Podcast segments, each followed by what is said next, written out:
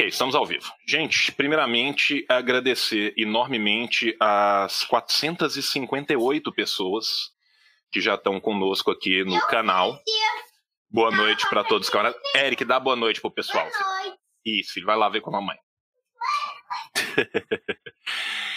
as 458 pessoas que já estão aqui no canal estavam esperando, que estão vendo a gente, né? Hoje a live nós vamos falar sobre a Coreia Popular, vamos falar de história, vamos falar do estudo, vamos fazer agradecimentos, vamos falar da experiência do Lucas lá. E a primeira coisa que eu acho que é muito justo a gente fazer é apresentar, provavelmente todo mundo que está nos vendo nos conhece, mas muito provavelmente as pessoas que verão depois, ou à medida que esse vídeo for sendo espalhado, não conhecem ou eu ou o Lucas, ou não conhecem nem eu nem o Lucas. Então eu vou primeiro agradecer demais a presença do Lucas aqui, uma honra incomensurável para mim. Eu estava falando com o Lucas aqui antes. Né? Tenho um profundo é, respeito pelo trabalho do camarada. E vou permitir agora um espaço para o Lucas, para o Lucas dar uma boa noite, se apresentar, falar quem você é, com quem você trabalha e para que, que nós estamos aqui hoje. Bom, olá, boa noite a todos uh, que estão nos assistindo. Eu começo agradecendo muito ao camarada João Carvalho pela oportunidade de estar aqui no canal dele falando sobre a Coreia Popular, né, a República Popular Democrática da Coreia, que a gente chama de Coreia do Norte, de Coreia do Mal, que muita gente tem alguns problemas com esse país. Hoje é um espaço para a gente falar aqui muitas coisas sobre essa experiência histórica sensacional, muito pouco conhecida, ridicularizada de uma maneira completamente errada. Né? Eu sou o Lucas Rubio, como vocês já sabem, eu sou presidente do Centro de Estudos da Política Songun do Brasil, que é um organismo que nasceu em 2016, é uma organização que visa estudar a Coreia do Norte, dando ênfase para duas coisas: a política Songun, que carrega o próprio nome da organização, e a ideia Juche, que são os dois pilares ideológicos, políticos da Coreia do Norte, da Revolução Coreana, Revolução Socialista e Anti-Imperialista da Coreia. Nós, há muito tempo aqui na internet, temos um trabalho que está crescendo com o tempo, ainda bem, graças a pessoas como João Carvalho, que nos dá a oportunidade de falar sobre esse assunto. Né? E nós, nosso trabalho é desmistificar a Coreia do Norte, mas também promover estudos sobre esse país, promover leituras sobre a Revolução Coreana, né? muito pouco uh, relembrada entre a própria esquerda brasileira. E nós tivemos em 2018 a oportunidade, né, a nossa organização teve a oportunidade de conhecer a Coreia do Norte através de um convite da Academia Coreana de Cientistas Sociais, um organismo do governo da Coreia Popular. Nós estivemos lá durante 10 dias, vivenciamos muitas coisas legais, João. Fomos em fábricas, escolas, monumentos, museus, participamos de vários eventos cívicos e nós pudemos ter a, a, a grande oportunidade, eu digo, a nível pessoal, mas também a nível né, de organização de pisar em um país socialista, de ver como é um outro mundo completamente diferente e ver principalmente que é possível construir um outro tipo de civilização, de arranjo social, né, uma verdadeira humanidade. E aí, desta visita, nós trouxemos para o Brasil muitas experiências, muitos materiais, também muita curiosidade que as pessoas vão tendo sobre isso, né? Afinal de contas, ainda existe um grande mito de que é impossível entrar na Coreia do Norte e que se você consegue sair foi por muita sorte, na verdade não é nada disso, né? E a gente trouxe de lá, então, é, uma visão diferente do que a grande mídia, é, do que grande parte das pessoas acreditam que é. E aí a gente tem tido esta missão com a ajuda, é claro, de muitas outras pessoas, de muitas outras organizações, a desmistificar a Coreia do Norte, não somente né, para falar, olha, vejam a Coreia do Norte como é incrível, como é diferente, né, como é uma experiência válida, mas para inspirar as pessoas né, a entenderem como funciona o imperialismo. Né? Existe um grande debate, a Península Coreana coloca diante de nós a grande oposição entre né, o socialismo, a liberdade e o imperialismo, a submissão, né? transformar essa, esse estudo em inspiração para uma revolução brasileira anti-imperialista, ao estilo brasileiro. Né? Nós temos muito a aprender com a Coreia, com a experiência daquele povo, e eu acho que hoje vai ser uma boa oportunidade para a gente fazer isso. Mais uma vez agradecendo aqui a todos que nos assistem e também ao convite do João. Então, agradecendo ao Lucas, eu vou falar uma coisa que eu já tinha combinado com, com o Lucas aqui antes e que eu acho que é uma coisa que a gente devia repensar, não só aqui no canal, eu pretendo fazer isso, mas também nos podcasts que eu participo e passo para os camaradas também a ideia.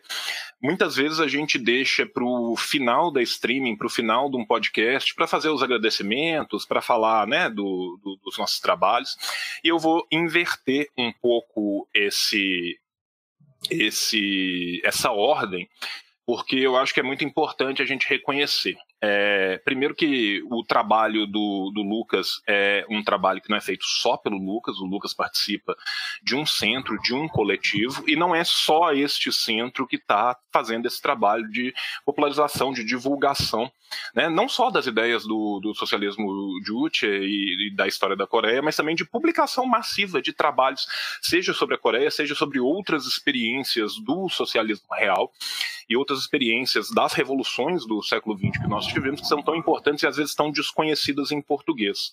Né? Uma coisa que eu estava falando com, com o Lucas antes é essa dificuldade do acesso em língua portuguesa, muitas vezes, do, dos nossos estudos. Né? além do CEPS, né, a gente teve anteriormente o CEIJ, né, que era o Centro de Estudo da Ideia de JUT. Né, a gente tem todo o pessoal da Nova Cultura, que tem publicações sobre o, o socialismo na Coreia do Norte. Né? São quatro ou cinco livros que já saíram pela, pela Nova Cultura, se não me engano, são são quatro. É, eu coloquei esses livros todos lá no, no Instagram, para quem me segue lá no Instagram, em indicações de bibliografia, né?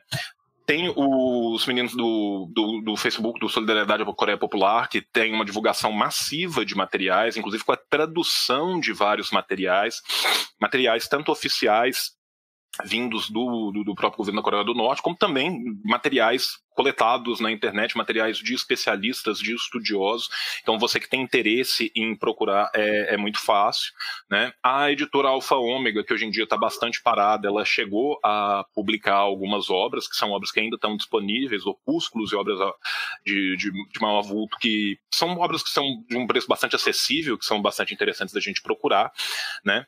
E tantos e tantos militantes que eu vou falar só de um, do Gabriel Martinez, que está atualmente residindo na na, China, um grande amigo, que faz publicações importantíssimas sobre a China, também já fez várias publicações sobre a Coreia e na figura dele eu saúdo tanto todos esses outros estudiosos que estão aqui, né? Lembrando também de um outro livro que é introdutório, mas bastante importante em português, que é o, o livro do, do, do professor Paulo Vicentini, né? Que é um livro não só dele, né? Mas é um livro coletivo, são três autores nesse livro que falam sobre a, Coreia do Norte na, na, da editora Unesp, da coleção Revoluções do Século XX, que é uma coleção muito boa. Eu tenho alguns problemas particulares com o livro de Revolução Russa, que eu acho que ele tem alguns problemas historiográficos aí mais, mais sérios um pouco, mas isso faz parte também do fato de ser um problema o estudo da historiografia da, da Revolução Russa, com boa parte das novas fontes, principalmente eu estou falando aqui do grupo de Yale e das fontes que foram abertas na historiografia depois da, da, da, União Soviética que não são estudadas e que às vezes né, as pessoas compram os revisionismos mais baratos sobre a questão da Rússia e eu tô aqui com um professor de russo para não falar que eu tô mentindo sozinho. Então, assim, queria agradecer o trabalho de todas essas pessoas, que é extremamente importante, que é um trabalho fulcral.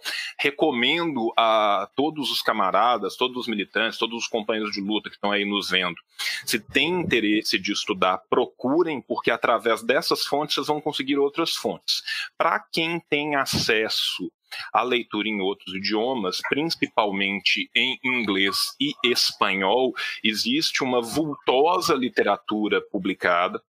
Em espanhol chega a, a, ser bastante impressionante, até porque a, a publishing house do próprio governo da, da República Popular da Coreia, ela tem, desde a década de 70, publicações massivas na, na, língua espanhola, sendo que as publicações em português são bem menores, né, que é um fenômeno que acontece com todo o, o, o marxismo na Ásia. Né, tanto as publicações do Vietnã, as publicações da China, elas têm muita coisa em espanhol que muitas vezes não tem em português, e muitas vezes quando sai em português, isso sai só localmente, o que é uma coisa que eu vou morrer sem entender por que, que você faz uma tradução de obras para o português e publica elas só localmente, né? Por maior que sejam as comunidades diaspóricas locais, e não são, são pequenas, né? muitas vezes falta uma divulgação mais massiva dessas publicações. Mas, de qualquer jeito, qualquer um que tiver acesso a espanhol e inglês é muito fácil de procurar na internet e qualquer um desses centros de estudos que a gente está falando aqui, qualquer um desses grupos que você procurar, são pessoas extremamente acessíveis. Você pode procurar, pode perguntar, pode me procurar, pode perguntar, gente, estou precisando da bibliografia sobre isso, gente, sobre tal questão, tem alguma coisa. O pessoal tem prazer em responder. Tá? Então eu queria aproveitar esse momento para fazer esses agradecimentos e vou pedir para o Lucas, caso eu tenha esquecido de mais alguém, mais alguns camaradas, algumas publicações que você considera importantes, se você quiser complementar minha fala. Bom, é super importante isso que você falou, porque realmente nós temos no Brasil, já faz até bastante tempo, na verdade, uma série de organizações de centro de estudos, né, de, de grupos muito importantes nessa tarefa árdua que é desmistificar a Revolução Coreana no Brasil. Eu gostaria de citar também, além do Centro de Estudos da Ideia Juche, que o João já falou aqui, né, uh, o Instituto da Amizade Brasil-Coreia. Ele tem mais de 30 anos de existência, inclusive né, os dois companheiros que iniciaram isso aqui no Brasil, foi a Rosanita e o Cláudio Campos, é, se encontraram pessoalmente com Kim Il-sung na Coreia na década de 90. É algo importantíssimo é, para o Brasil, nessa né, conexão com a Coreia popular já existe há um bom tempo. Né? É, existe também a KFA Brasil, que é a Associação é, de Amizade Coreano-Brasileira, tem página no Facebook. E assim, se você for lá no site do Centro de Estudos da Política Songun do Brasil, nosso site é cetsongumbr.com, você vai ter uma aba lá escrito assim, onde pesquisar sobre Coreia do Norte. Quando você abre lá, você tem uma série de links que mostram milhares de opções que você pode ter de estudar em português, em inglês, espanhol, em vários idiomas, mas a gente coloca primeiro em português é, muitas coisas sobre a Coreia. A gente também lá no site tem um guia de estudos com esse livro que foi citado, né, a Revolução Coreana, ele está lá no nosso centro, você encontra ele lá de facílimo acesso, vários outros livros também em PDF gratuito, você baixa, lê. Então, é, a informação está aí, né? dá para ir atrás dela, dá para se esforçar um pouquinho é, e pesquisar sobre isso. Como você falou, quando procuram a gente, temos um grande prazer de sempre responder o pessoal, mandar material de estudo. Se continuam dúvidas, a gente vai lá mais uma vez e conversa e produz material sobre. Então, olha, vale muito a pena dar uma olhada é, nisso aí. E vou agradecer também, né, a, a, no caso particular do Centro de Estudos da Política Songun, nós tivemos apoio de algumas é, é algumas organizações que apostaram muito na gente, né? principalmente a Tribuna da Imprensa Livre, que é um jornal sindical aqui do Rio de Janeiro, que já publicou é, para os trabalhadores que têm pouquíssimo acesso a esse tipo de material, já publicaram vários artigos nossos sobre Coreia do Norte, que tiveram uma ótima recepção entre eles, né? uma grande surpresa é, ao saber como vivem os trabalhadores na Coreia do Norte. Acho que isso é muito importante, a gente alcançar as massas populares com esse exemplo de socialismo na Coreia. Né? É, tem vários podcasts que sempre estão convidando a gente para falar, o pessoal do Martela Cast. Essa semana a gente gravou com o pessoal do Marxistice, são umas meninas do PCB que fazem um, um, um podcast bem bacana. A gente falou sobre Coreia Popular lá também. É, enfim, meu agradecimento é, é profundo a todos que nos auxiliam, todas as páginas e as pessoas, né? As pessoas que aqui, vários momentos a gente vê na internet verdadeiras lutas né, cruzadas contra esse obscurantismo sobre a Coreia do Norte, as pessoas sempre vêm falam, Lucas, olha, eu espalho os links que vocês transmitem por aí vários lugares na internet. Então, meu agradecimento imenso a essas pessoas que estão aí, é, ainda mais nesse tempo, né, que o Kim Jong-un morre toda semana. Então, aí, toda hora esse assunto volta, toda hora as pessoas estão falando de Coreia do Norte, e aí a gente tem toda hora, ainda bem, pessoas que estão aí dispostas a, a nos ajudar nesse árduo trabalho aí de espalhar a palavra do socialismo. Lucas, você falou do, do, do, camarada Kim morrendo, né? A Coreia do Norte é o único estado necromântico do planeta, né? Onde as pessoas não apenas morrem, mas revivem constantemente, né? Isso, então, assim, poucas a, horas. É, a contagem em, em detrimento do, do cristianismo cresce a cada dia, né? Porque infelizmente o cristianismo só ressuscitou dois até agora, Lázaro e Jesus, e a Coreia do Norte vem ressuscitando constantemente É, é, isso é uma coisa assim impressionante. E é muito engraçado porque assim é óbvio que uma vez que você tem todo um ataque midiático que não é uma coisa assim ah esse ataque midiático começou agora. Não desde o começo da Guerra Fria esse tipo de desconstrução midiática já acontece. E antes do começo da Guerra Fria esse tipo de desconstrução anticomunista já come, já acontece secularmente né? Então, assim, desde a época do socialismo utópico, antes ainda do socialismo se arvorar enquanto uma ciência, como diria nosso querido camarada Engels, os ataques, não apenas da mídia, dos paquistins, do, das outras correntes filosóficas, é, são constantes e muitas vezes eles apelam exatamente para o obscurantismo mais bizarro. No caso específico da, da Coreia, e não é um caso que acontece só com a Coreia, isso, é um caso, isso são casos que acontecem e se reiteram, né, com todas as experi experiências de revoluções da periferia do sistema capitalista, existe essa ideia constante da desconstrução do, do sistema por meio, literalmente, da mentira, por meio da ideologia da mídia que é feito constantemente. E se por uma vez você tem a notícia original, na maioria das vezes falsa, não assim um pedaço dela é falsa, totalmente falsa, quando vai sair a nota que vai falar, olha, na verdade aquela pessoa está viva, é uma nota de pé de página na página 35 de um jornal obscuro de esquina, né, quando teve um destaque de 22 minutos em toda a mídia planetária sobre as coisas. No caso da Coreia específico, chegou num ridículo tamanho que o Brasil conseguiu fazer com que o CID do não salvo fosse condecorado pela embaixada da Coreia do Norte em Brasília, ao fazer aquele exposé bizarro da Coreia ganhando a Copa do Mundo de futebol, que era obviamente falso, que foi algo que foi, chegou a ser republicado pela BBC.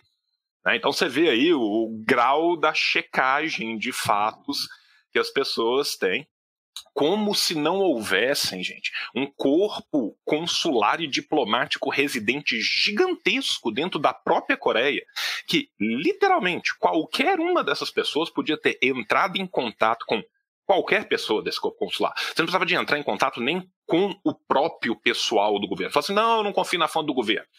Qualquer um que tivesse ligado para uma embaixada, escolhesse a esmo, abrisse na internet, colocasse assim, embaixada e Pyongyang, visse a lista que fosse aparecer e entrasse em contato com qualquer uma delas, todo mundo ia falar assim, olha, não vimos nada disso aqui não, olha, fulano estava na televisão ontem.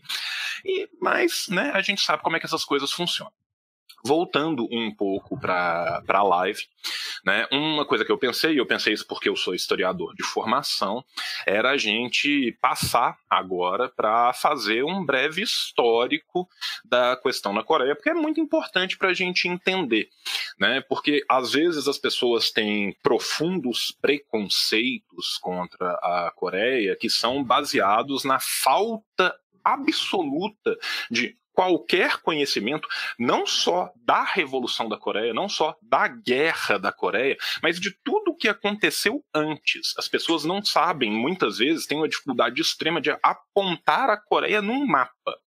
A, a verdade, em última instância, é que se a gente tiver que pegar não o qualquer cidadão brasileiro, não é falando assim, ah, você vai no Vale do Anhangabaú, você vai é, no centro do Rio de Janeiro, no Saara, e vai pedir para o pessoal apontar no mapa. Eu não estou falando disso. Muitas dessas pessoas não conseguiriam apontar vários e vários outros países, países com né, assim, muito mais, entre aspas, famosos no mesmo mapa. Se você pedir para essas pessoas apontarem a Alemanha dentro do mapa da Europa sem as divisões de países, provavelmente boa parte delas vão errar. Agora, quando o assunto é Ásia, quando o assunto é África, quando o assunto chega a ser América Central, existe, mesmo dentre as pessoas que têm um profundo conhecimento acadêmico, gente que tem terceiro grau completo, o mais absurdo desconhecimento sobre o mínimo do mínimo que é a posição geográfica daqueles países. Sabe, eu falo isso porque eu sou formado em história. Eu já disse isso da minha experiência várias vezes. Eu me formei no começo do, dos anos 2000. Na minha época, a gente não tinha cadeira de Ásia, de História da Ásia, porque não tinha professor de História da Ásia na Universidade Federal de Minas Gerais, que é uma das. Tem CAP7, é uma grande universidade brasileira. Não tinha ainda sequer é, professor de História da África, mesmo a lei já tendo passado. Hoje em dia a situação se encontra um pouco melhor, existem professores titulares de História da Ásia em boa parte dos maiores departamentos, apesar de muitas vezes as pessoas não serem exatamente historiadores da Ásia, mas historiadores de uma região em específico e que acaba entrando no concurso pela sua abrangência. Ainda assim, o desconhecimento é tão grande que as pessoas desconhecem profundamente, como eu disse, não só o que aconteceu na Revolução Coreana, não só o que aconteceu na Guerra Coreana, mas as pessoas desconhecem todo o antecedente do imperialismo, do colonialismo, do que foi a Ásia no século XIX, na virada do século XX, do que foi o imperialismo japonês na Península Coreana, de quais foram as ligações históricas do reino coreano. Inclusive, as pessoas desconhecem por que que na formação histórica da Coreia, e eu estou falando de todo o período dinástico coreano, a própria o, próprio lugar geográfico, o próprio formato de enclave da Península Coreana, que sempre foi cercada por reinos maiores e, portanto, inimigos naturais por todos os lados, fez com que, desde o período da dinastia Choson, a, a península já se fechasse muito para os contatos do exterior. Então, muitas vezes, quando as pessoas falam assim, ah, o reino eremita, que é uma frase ótima, que muito ironicamente essa frase vem da Rússia. Quem são os primeiros a chamar a Coreia do Norte de reino eremita são os próprios russos na década de 50 e 60, por causa da, da, da própria da própria ideia justa que buscava a autonomia, a autossuficiência, o que ia contra alguns dos pontos do Pacto de Varsóvia. Nesse sentido, aproximando a experiência da Coreia, não ideologicamente, mas eu falo na questão de como que um nacionalismo insurgente levou a uma liberação nacional, as experiências da Iugoslávia e da Romênia porque é, é, muito diferente o que acontecia nos países do leste europeu do que aconteceu na Península Coreana. E para a gente entender isso, a gente teria que falar um pouco né, desse desenvolvimento histórico que eu tinha conversado com o Lucas era para a gente fazer uma divisão. Eu ia falar desse preâmbulo, né? Então eu vou falar um pouco brevemente do, do período dinástico e depois do, do imperialismo no século XIX, essa virada para o século XX até a Guerra da Coreia, para que o Lucas pudesse falar da revolução em si.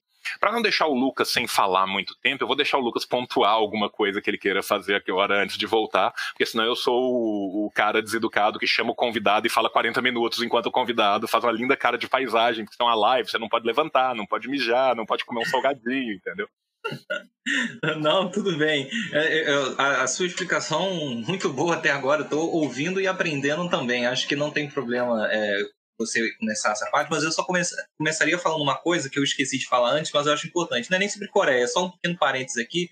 Hoje é dia 30 de abril, hoje é um dia histórico para as lutas revolucionárias do mundo, para os povos livres do mundo. Né? Porque exatamente 75 anos atrás, no dia 30 de abril de 1945, o Exército Vermelho da União Soviética capturava Berlim, a capital nazista, né, do, no final da Segunda Guerra Mundial, e Hitler cometia suicídio com o avanço das tropas uh, soviéticas sobre Berlim. E depois, né, anos depois, exatamente uh, ah, 45 anos atrás, uh, no Vietnã, né, o povo vietnamita vencia a, a, guerra do Vietnã, expulsava de vez os americanos da, do Vietnã. A guerra do Vietnã tem grande conexão com a guerra da Coreia, a gente já vai entender isso daqui a pouco, sabe? Tem, tem tudo a ver.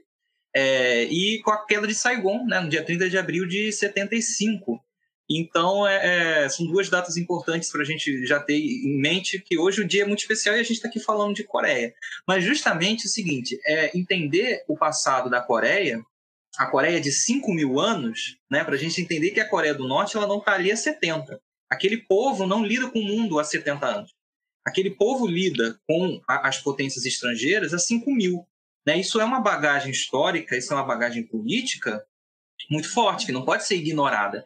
E muitas das coisas, as características dos coreanos hoje, do socialismo estilo coreano, a gente só consegue entender se a gente tem em mente justamente um conceito de nação milenar que existe ali, sabe, os conceitos filosóficos ah, que estão por trás daquele povo, os costumes daquele povo. A grande sacada da Revolução Coreana, que a gente vai entender que é a, a segunda, terceira revolução em andamento no mundo, se a gente considerar a russa, né, ali acontecendo depois da Revolução Mongol, a Revolução Coreana vem logo em seguida. Né? É uma das primeiras revoluções do mundo, ainda existe, ainda está lá em desenvolvimento, isso é algo notável e a gente não, não, não, não presta atenção nesse dado incrível, se a gente for parar para pensar, né, que há, há, quase 100 anos a Revolução Coreana existe, e está lá. Né? Então, esses 100 anos de experiência revolucionária da Coreia não existem soltos, eles não existem pairando sobre nada. Existe um terreno muito fértil, um terreno onde ele nasceu, onde ele cresceu, e a grande sacada dessa revolução foi justamente a de entender que a revolução não é uma receita de bolo. Né? Foi ler Marx muito corretamente, né? quando diz que cada país tem suas necessidades, tem as suas complexidades, né? suas vicissitudes, suas particularidades. E o Kim Il-sung vai ser o primeiro ali na Coreia a ler muito isso. Mas, é claro, bebendo de uma fonte de uma civilização que já entendia muito bem de como lidar com as outras, até por conta de um passado histórico que acho que o João vai abordar agora, que vale muito a pena a gente entender antes de entrar de fato na história da, do que a gente chama hoje de Coreia do Norte. Mais uma vez, antes que antes da gente começar, entendam uma coisa: é, para os coreanos, né, provavelmente mais para os dos norte do que do sul, não existe Coreia do Norte e Coreia do Sul. É Coreia. Né? Uhum. Os norte-coreanos eles interpretam aquilo ali que está acontecendo como algo temporário, uma coisa externa, alienígena, que jamais foi solicitado, entendem? E eles, inclusive, reivindicam para si um nome milenar. Né? Não é, eles não se chamam de Coreia do Norte, não chamam a Coreia do Sul de Coreia do Sul. E a gente entende justamente agora, com o que o João vai falar, por que ali é somente Coreia. Né? Porque existe somente um país, um povo, uma nação e dois estados diferentes. É, então, como o Lucas falou, a história da, da Coreia é uma história milenar, né? Assim como outras nações da região, elas voltam milênios antes de Cristo, né? A, e assim, eu não vou chegar ao ponto de voltar no, nos milênios antes de Cristo, eu vou me permitir um pouco mais para frente, mas por mais que a bacia do, do, do rio Taedong já fosse habitada há 5 mil anos atrás por pequenas cidades-estados, a gente vai ter a primeira formação de reinos que vão ser conglomerados dessas cidades-estados já por volta do século VI depois de Cristo, onde nós vamos ter os reinos de Koguriô, de Sila, né, e, e o reino de Coriô. Né? Esses três reinos que entre si mantinham um equilíbrio, né, algo que estático durante quase três séculos, eles vão ser muito importantes até hoje para a formação do povo coreano, por causa dos mitos fundadores desse povo, que vão ser importantes assim para a gente ter uma ideia da importância disso. Quando da reconstrução no pós-guerra, a mitologia que vai ser usada né, do, do, cavalo alado que vai ter a grande velocidade, ela é uma mitologia do reino de Koguryo. A mitologia que envolve o Monte Paito, né, lugar de nascimento do, do, do, do Kim Jong-il, e, e, um lugar onde é, constantemente você vê fotos, ah, foram visitar o Monte Paito, não sei o que no Monte Paito, isso é uma mitologia que ela vem desde a época desses reinos, né? E que ela é muito importante para a gente entender como que aquele povo se enxerga como um único povo e, inclusive, ao contrário de boa parte da região, aquele povo tem uma unidade linguística e étnica diferenciada da maioria dos outros povos que o cercam. Se a China, o Império Chinês como um todo, o Reino do Meio, né, ele existe como quase uma coisa só há mais ou menos quase quatro milênios, né, ali dentro é um caldeirão étnico e um caldeirão linguístico também. O que mantém aquele povo junto é uma escrita e não necessariamente uma língua. Você tem 54 etnias ali dentro, você tem línguas que são de origens diferentes dentro do próprio grupo afroasiático, inclusive você tem línguas de origem indo-europeia dentro do território chinês. O território chinês é um território com uma variação étnica e linguística gigantesca. O, teri o, território da Indochina, que posteriormente vai ser dividido entre o Camboja, o Laos e o Vietnã, tão quanto ou ainda mais, com ainda diferentemente da China, com uma menor predominância de uma única etnia. Se na China os Han têm uma predominância muito grande na composição étnica do povo chinês, o mesmo não pode ser dito para o que acontece na Indochina. Né? Mesmo a Mongólia, que é um povo que tem uma unidade linguística muito grande, ainda tem uma diferenciação étnica dentro do território mongol maior até do que o da Península Coreana. Né? Passando então um pouco adiante, no século IX, o reino, do, o reino Kuriô vai conseguir anexar os outros dois reinos, né, Koguriô e Sila, e vai, a partir daí, criar a aristocracia rural, que é a aristocracia Yangbang, que vai ser extremamente importante até basicamente o século XX. Ela vai ser parte, essas pessoas dessa aristocracia rural ligada, que vão ser chamados de os Yangbang, que seriam os grandes proprietários rurais, eles vão ser importantíssimos durante todo o reino Choson e vão ser importantes também para a gente entender no período pós-revolucionário como que a reforma agrária se deu, quais as diferenças dessa reforma agrária, por exemplo, com a reforma agrária chinesa e como que foi a eliminação paulatina dessas aristocracias que permitiu uma unidade, permitiu o implantamento do socialismo numa condição que não foi igualada em nenhum outro local, nem antes, nem depois, no que tange a reforma agrária, no que tange a cooperativização daqueles povos. Né? No, a, a partir do, do, do, do século IX, né, a gente começa a ter uma influência cada vez mais crescente da parte filosófica de, da China, no começo o confucianismo, e depois, a partir do século XIII, com a segunda reu, grande reunificação do, do, dos reinos coreanos, que vai ser a reunificação do reino de Choson, que é o nome que eles vão usar continuamente para a Coreia posteriormente, lembrando que o, o, o período dinástico de Choson vai e desde o século XIII até o final do século XIX, na virada do século XX, quando, né, finalmente no século XX nós vamos ter a anexação coreana por parte do Japão, é, é extremamente importante a gente entender que o, a, a, influência do confucionismo dentro da, da sociedade coreana, ele vem já desde então adaptado às suas características locais. Uma das coisas que o confucionismo pregava, né, isso eu estou falando lá do século IX ainda, não é nem o neoconfucionismo, é o confucionismo original ele pregava a ideia de seguir o maior.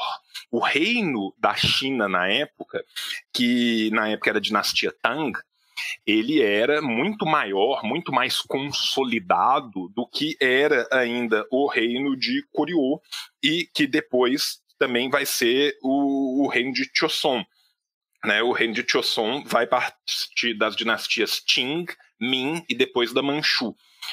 É, o que, que isso significa dizer? Significa dizer que a Coreia, ela olhava, no caso agora, né, Koryo e depois Choson, olhavam para essa presença maior chinesa como uma influência positiva.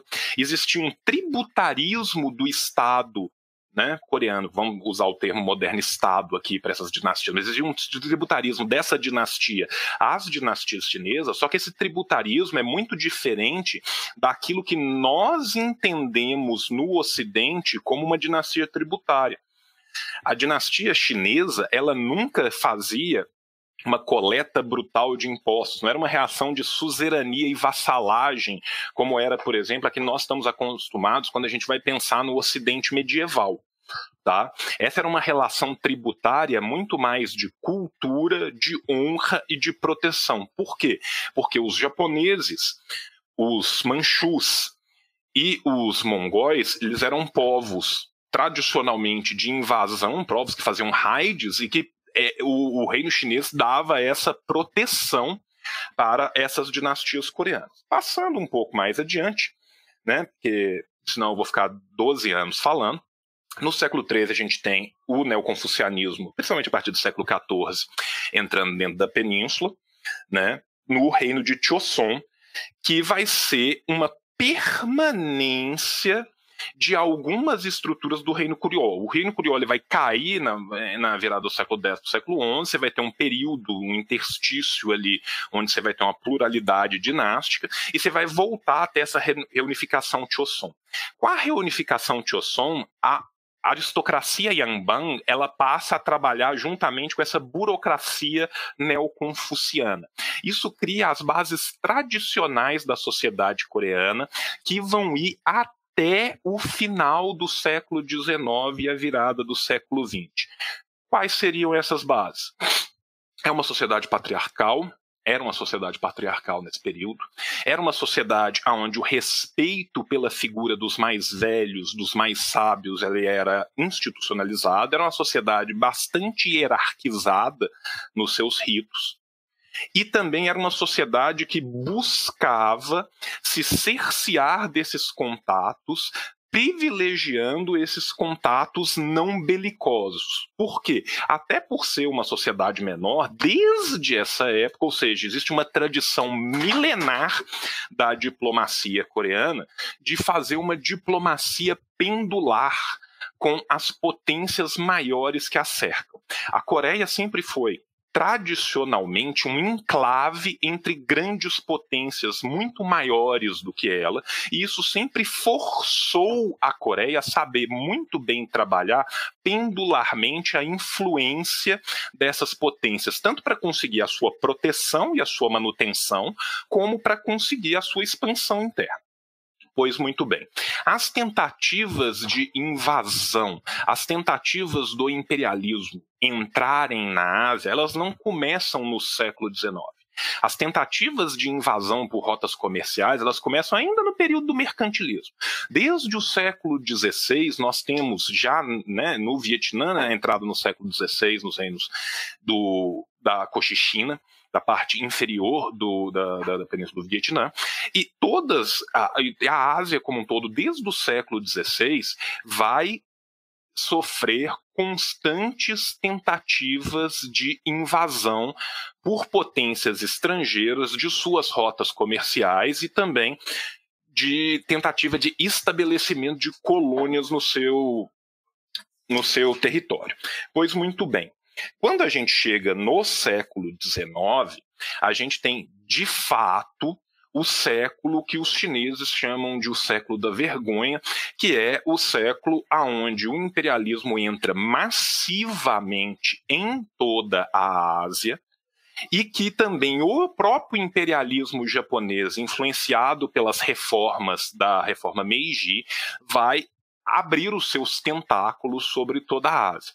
Né? Nesse ínterim, dentro da China, a gente tem uma pequena mudança, que na verdade é uma grande mudança, que é quando a gente tem a transição da, da, da dinastia para a dinastia Ming, que que vai ser quando finalmente os manchus dentro da China vão ter uma preponderância maior e essa ligação da Coreia com o Império Manchu, que no primeiro momento ia ser uma ligação muito difícil porque os manchus eram invasores históricos, com o tempo ela vai criar uma ponte que vai ser extremamente importante para o movimento nacional coreano.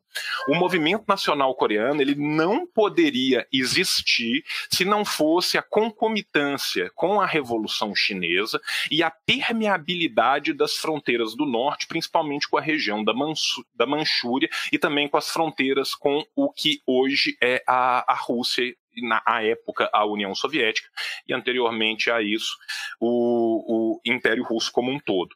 Por que, que, isso vai ser tão importante? A geografia da Coreia ela sempre criou uma divisão natural do trabalho ali dentro da, da península como um todo, uma vez que a maioria esmagadora das terras aráveis se encontra no sul e uma vez que a maioria esmagadora dos metais e dos outros elementos que são necessários à manutenção de uma sociedade se encontram no norte. Então, o norte coreano ele é profundamente rico em metais, em, em elementos de, de, de, todo tipo, enquanto o sul ele tem muito mais terras aráveis, tanto que a necessidade de uma reforma agrária imediata por parte da Revolução Coreana se dá exatamente porque a parte do país que eles mantiveram o controle sobre, é uma parte do país que tem menos terras aráveis.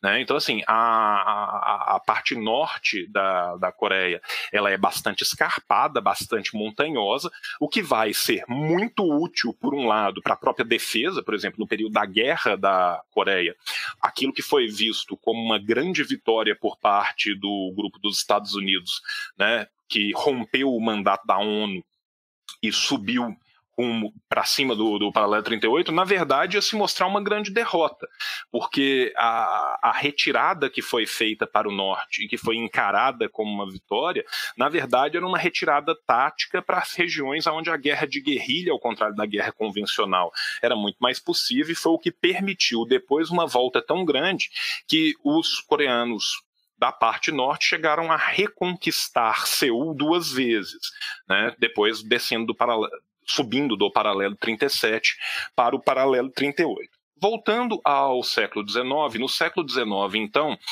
nós vamos ter de novo uma situação de diversas potências estrangeiras invadindo aquela região e antigos inimigos voltando a se reorganizar. Então a China, que era um aliado tradicional, vai estar muito enfraquecida. Uma invasão portanto, vindo pelo sul, e ao mesmo tempo o Japão, que vai se reorganizar com as reformas Meiji para adotar um imperialismo de caráter ocidental e ocidentalizante, vai entrar para dentro da, do reino Choson, reino Choson esse que estava no momento da sua decadência.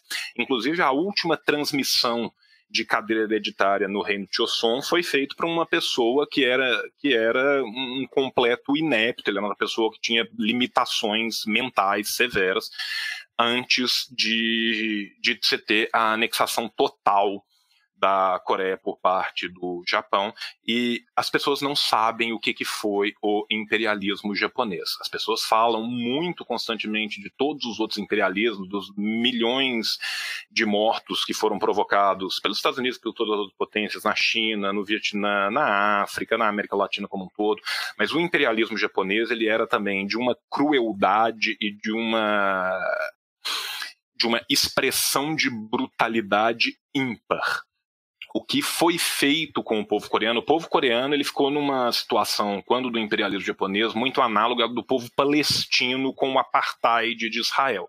Eles eram cidadãos de segunda classe dentro do seu próprio país, eles eram forçados a se niponizar, eles tinham que adotar outra religião, outra língua, outros nomes que não os seus nomes tradicionais, outra religião que não a sua religião tradicional, e mais do que isso, mesmo antes da anexação total que vai dar, se dar depois da guerra entre a Rússia e o Japão, né, antes mesmo disso, durante todo o último quartel do século XIX, o Japão já vai orientar a economia coreana inteira para exportação. Então você vai ter um movimento díspare que vai por um lado, modernizar a península coreana com a implantação de vias férreas, de estradas, de indústrias, com o aumento da produtividade no campo, mas que toda essa produtividade vai ser usada nesse exclusivo comercial da metrópole nipônica, em detrimento do próprio povo coreano. Então você tem, por um lado, um aumento na produtividade agrícola de quase quatro vezes, e, por outro lado, fomes massivas do próprio povo coreano,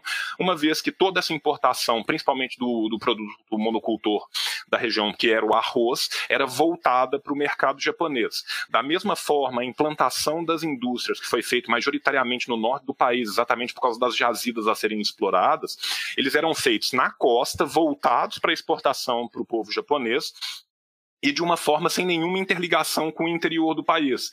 Então, quando você começa a ter a reconstrução, principalmente no período 45 até 49, ou seja, no período pós-Segunda Guerra Mundial e antes da, da Guerra da Coreia, você tem que ter toda uma reconstrução daquelas bases industriais que foram deixadas para trás. Um, porque boa parte delas foi usada para saldar a dívida com os russos, por causa dos tratados, majoritariamente tratado de alto. E dois, porque essa base toda foi construída construída de uma forma que ela servia simplesmente a um exclusivo metropolitano colonial e não ao, a, a, ideia de servir ao próprio povo daquela região. Né? Uma coisa que é importante a gente falar: o fechamento de fronteiras na Coreia, as fronteiras da Coreia vão ser abertas a bala, vão ser abertas por invasões, ela vem desde o século XIII. Então, quando as pessoas falam assim, ah, o, o pessoal lá da Coreia do Norte, o, o, eles tiraram da cabeça essa ideia de fechar aquilo ali para poder ter um desenvolvimento autóctone. Não. Isso era uma longa tradição que vinha da geopolítica da região, da formação de enclave da península, que vai ser repetida por uma necessidade no caso da, da libertação pós pós-guerra da Coreia. Né? É, eu vou tentar sumarizar aqui um pouco, porque eu estou vendo aqui que já tem quase meia hora que eu estou falando e eu fiquei praticamente no século XIX. Então eu vou tentar correr com essa última parte aqui para a gente entender. Quando da dominação do imperialismo japonês sobre a Coreia, bem como da, do imperialismo norte-americano sobre a Ásia como um todo, das outras potências europeias sobre a Ásia como um todo, principalmente ao escra no, no, no Estado chinês, que se tornou um Estado escravo dessas potências, os sentimentos de nacionalismo do povo coreano, que já, vive, já eram nítidos e fortes desde o século XIII. Se a gente for voltar mais, esses sentimentos vêm lá do século VI, quando a gente tem as primeiras reuniões nos três grandes reinos. Esses sentimentos afloram cada vez mais. Inclusive, num primeiro momento, você tem tentativas de. De revoluções que tentassem tirar o, o exclusivo japonês por parte de nacionalistas conservadores ou cristãos e posteriormente via influência da Revolução Russa e, consequentemente, também da Revolução Chinesa recém-iniciada, por parte da militância socialista comunista que nascia principalmente no exterior. Boa parte dessas, dessa militância ela teve que sair do território da Coreia. Né? Isso significa que não existia gente da Coreia? Não, isso significa que quem estava dentro da Coreia morria tinham várias e várias e várias organizações que eram sistematicamente perseguidas pela polícia japonesa, nipônica, junto dos colaboracionistas coreanos, que eram muitos, principalmente esses ligados a essa antiga aristocracia rural Yangbang, que fizeram não só os seus colaboracionistas e a sua polícia antirrevolucionária, como também tentaram infiltrar nessas organizações, não só nas organizações nacionalistas de caráter conservador, como nas organizações socialistas, comunistas revolucionárias que se formaram depois nesse sentido, é que essa fronteira com a Manchúria, que essa fronteira da Coreia com a Manchúria, essa fronteira porosa com a Manchúria e com a, a Rússia, é tão importante. Diversos grupamentos coreanos vão lutar na própria Revolução Chinesa, vão lutar na Revolução Russa. Tá? Então, o, o próprio Kim, quando ele volta, ele volta com, como um como um capitão do exército russo. Tá? O exército popular coreano que vai ser construído depois, ele é construído pelo grupo de, de revolucionários guerrilheiros que lutaram na Manchúria na guerra antinipônica dentro do próprio território coreano, que iam e voltavam o tempo todo pela permeabilidade dessa fronteira, bem como por aqueles que ficaram para lutar também na década de 30 na própria China e voltaram depois já com a experiência também da prolongada guerra civil chinesa. Tudo isso cria as condições para que, com o fim da Segunda Guerra Mundial, com a queda do Império japonês de não tem como ser mais fascista do que os japoneses foram na Ásia. Né? E quando a gente fala o fim da Segunda Guerra Mundial, as pessoas pensam assim: ah, a Segunda Guerra Mundial 39 lá na Europa. A Segunda Guerra Mundial já acontecia muito antes disso na Ásia, e esse imperialismo nipônico já vem desde o final do século XIX. Então nós estamos falando de uma continuidade de guerra, de uma continuidade de um movimento nacionalista de libertação que vem desde lá de trás do último quartel do século XIX, vai permear os dois primeiros quartéis do século XX, aonde ele vai finalmente encontrar com a fonte da Revolução Russa, com o marxismo-leninismo revolucionário, com as experiências que aconteceram concomitantemente na China, que vinham acontecendo também concomitantemente no Vietnã, que vão permitir finalmente que hajam grupos que estejam dispostos a implantar o socialismo dentro da Península Coreana. É, eu vou passar a parte da guerra em diante para o Lucas, se ele quiser, se ele não se incomodar, porque senão eu vou falar tempo demais. Eu acho que eu estou falando tempo demais. Eu falei que vai ser rápido, eu não sou rápido. Não, não, estava ótimo. Estava muito boa a explicação. É realmente necessário fazer uma contextualização histórica para entender né, a Coreia, como a gente já dito aqui. Por isso que é importante realmente ter toda uma base desse assunto para a gente entender o que aconteceu. É, no meio disso tudo, a gente tem que ver como a, o instinto de nacionalidade coreano foi extremamente humilhado pelos japoneses. Né? É, é realmente um, um, problema gravíssimo, porque você tem ali, durante a ocupação japonesa, uma humilhação sem precedentes da cultura coreana. Não só por essa questão da proibição de uso, por exemplo, da língua coreana em meios oficiais, né? niponização dos nomes, mas também em outros sentidos. É, os coreanos sentiam que não tinham uma pátria. Né? Eles tinham um território que era deles, mas a pátria havia sido roubada. É, havia uma coisa, eu gosto sempre de citar isso, porque acredito que hoje em dia exista uma concepção. Também é uma, é uma questão de propaganda de guerra, mas hoje as pessoas são muito maleáveis em relação ao Japão. Né? Existe uma cultura jovem muito favorável ao Japão, à Coreia do Sul, é muito pop. Né? E as pessoas se esquecem uh, que o Japão foi uma das potências fascistas do eixo né, se esquecem que o Japão promoveu crimes de guerra comparados aos dos nazistas, né? E a gente existe uma, eu não estou falando que o Japão atualmente é o Japão daquela época, né? Calma, eu estou querendo dizer o seguinte, que existe é, por, por conta do governo japonês hoje em dia uma tentativa de esconder, não reconhecer as coisas que foram feitas no passado. O João aqui falou sobre as indústrias, sobre as redes de comunicação, sobre tudo que o Japão montou na Coreia durante esse período de ocupação, visando o seu próprio crescimento econômico. Para vocês terem uma ideia, o Japão hoje em dia é, usa isso como chantagem contra a Coreia. Eles falam assim: mas olha o que nós fizemos de vocês, vocês não tinham nada daquilo. Né? Olha, o Japão proporcionou coisas boas à Coreia também.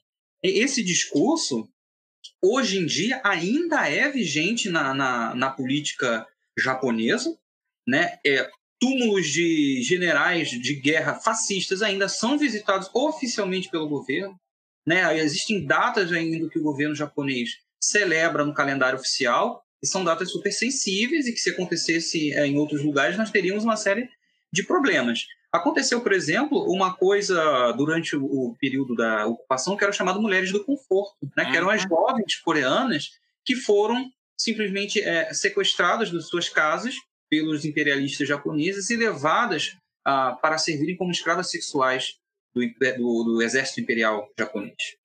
A Coreia serviu ali de grande trampolim para a invasão a Lures, né, a invasão para outros lugares do Japão. O Japão usou aquilo ali como grande é, é, base.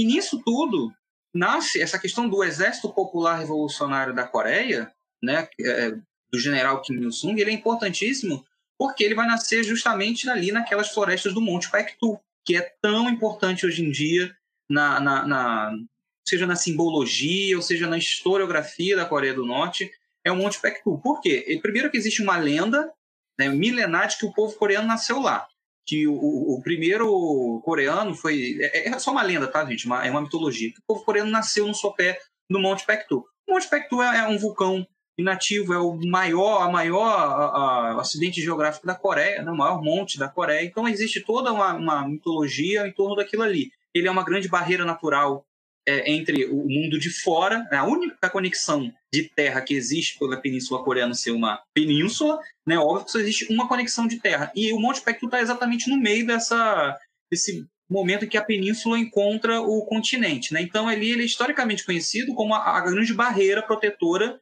do povo coreano que sempre viveu ameaçado por outras potências estrangeiras. Quando Kim Il-sung é, e os revolucionários coreanos fundam um exército ali, aquilo tem uma simbologia muito grande.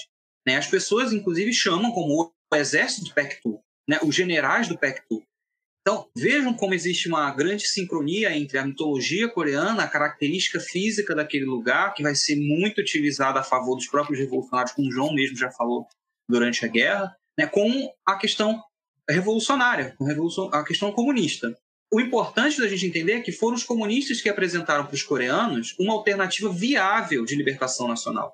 Não foram propostas é, liberais, por exemplo, de pessoas que apelavam, é, diziam que deveria se apelar para a Liga das Nações, nascidas ali, nascida ali no final da Primeira Guerra Mundial, deveria se pedir ajuda das democracias ocidentais, como os Estados Unidos, a França, a Inglaterra, né, para que a, a, questão coreana fosse vista. Tem uma figura dessas figuras liberais, né, que, que, tinham visões mais ocidentalizadas do que fazer com a Coreia, de como é, é tirar a Coreia daquela condição de colônia, por exemplo, da figura do Shin Man-hee.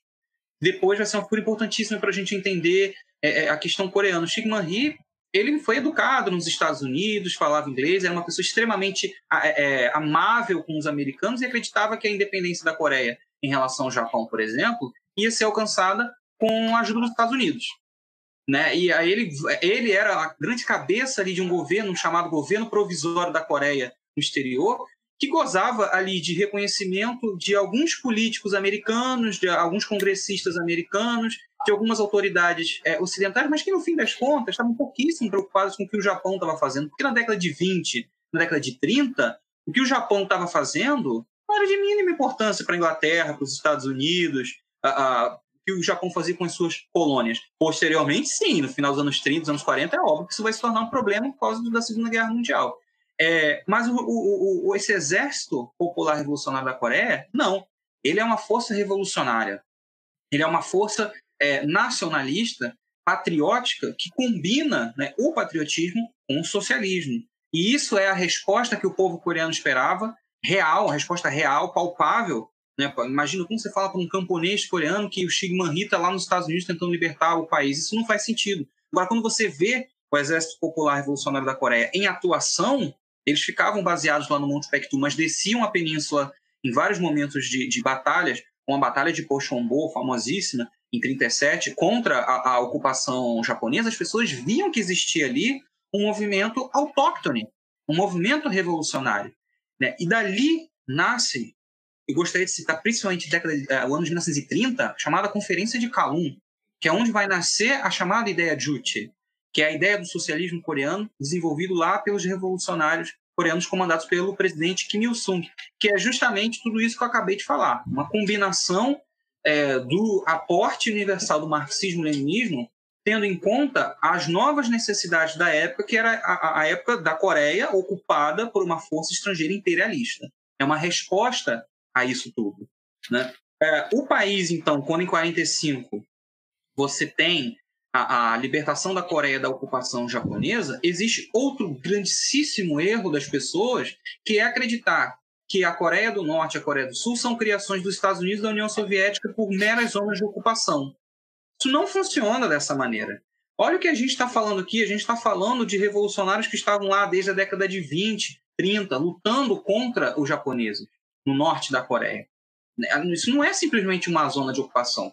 Agora, há exatamente 75 anos atrás, é claro, lá na, na conferência de Yalta, né, os aliados ocidentais, né, o Churchill, o Roosevelt, solicitaram ao Stalin que ele fosse em apoio das tropas aliadas contra o Japão no Extremo Oriente. E Stalin vai cumprir isso. Lá em maio de 45, quando acaba a Segunda Guerra Mundial na Europa, com a capitulação da Alemanha nazista e tudo aquilo que eu já até citei aqui no início, né, as tropas do Exército Vermelho vão se voltar para o Extremo Oriente e vão auxiliar nos esforços de guerra dos coreanos de uma maneira imensa. Óbvio que os coreanos guerrilheiros não tinham a mesma condição de guerra, não tinham produção de tanques, produção de armamentos que a União Soviética. Então é óbvio que a ajuda da União Soviética, a atuação da União Soviética também muito esquecida. Ali na Ásia, né, de tirar os japoneses da Manchúria, tirar os japoneses da, da auxiliar os coreanos e os chineses na luta contra os japoneses é importante. É, o que acontece em 45 que vai criar esse problema da divisão da Coreia entre Coreia do Norte e Coreia do Sul é a seguinte coisa: quando os revolucionários coreanos, o Exército Popular Revolucionário da Coreia, está descendo a Península Coreana com as tropas do Exército Vermelho, quando estão atuando em conjunto, os Estados Unidos da América observam um grande perigo do que está acontecendo ali.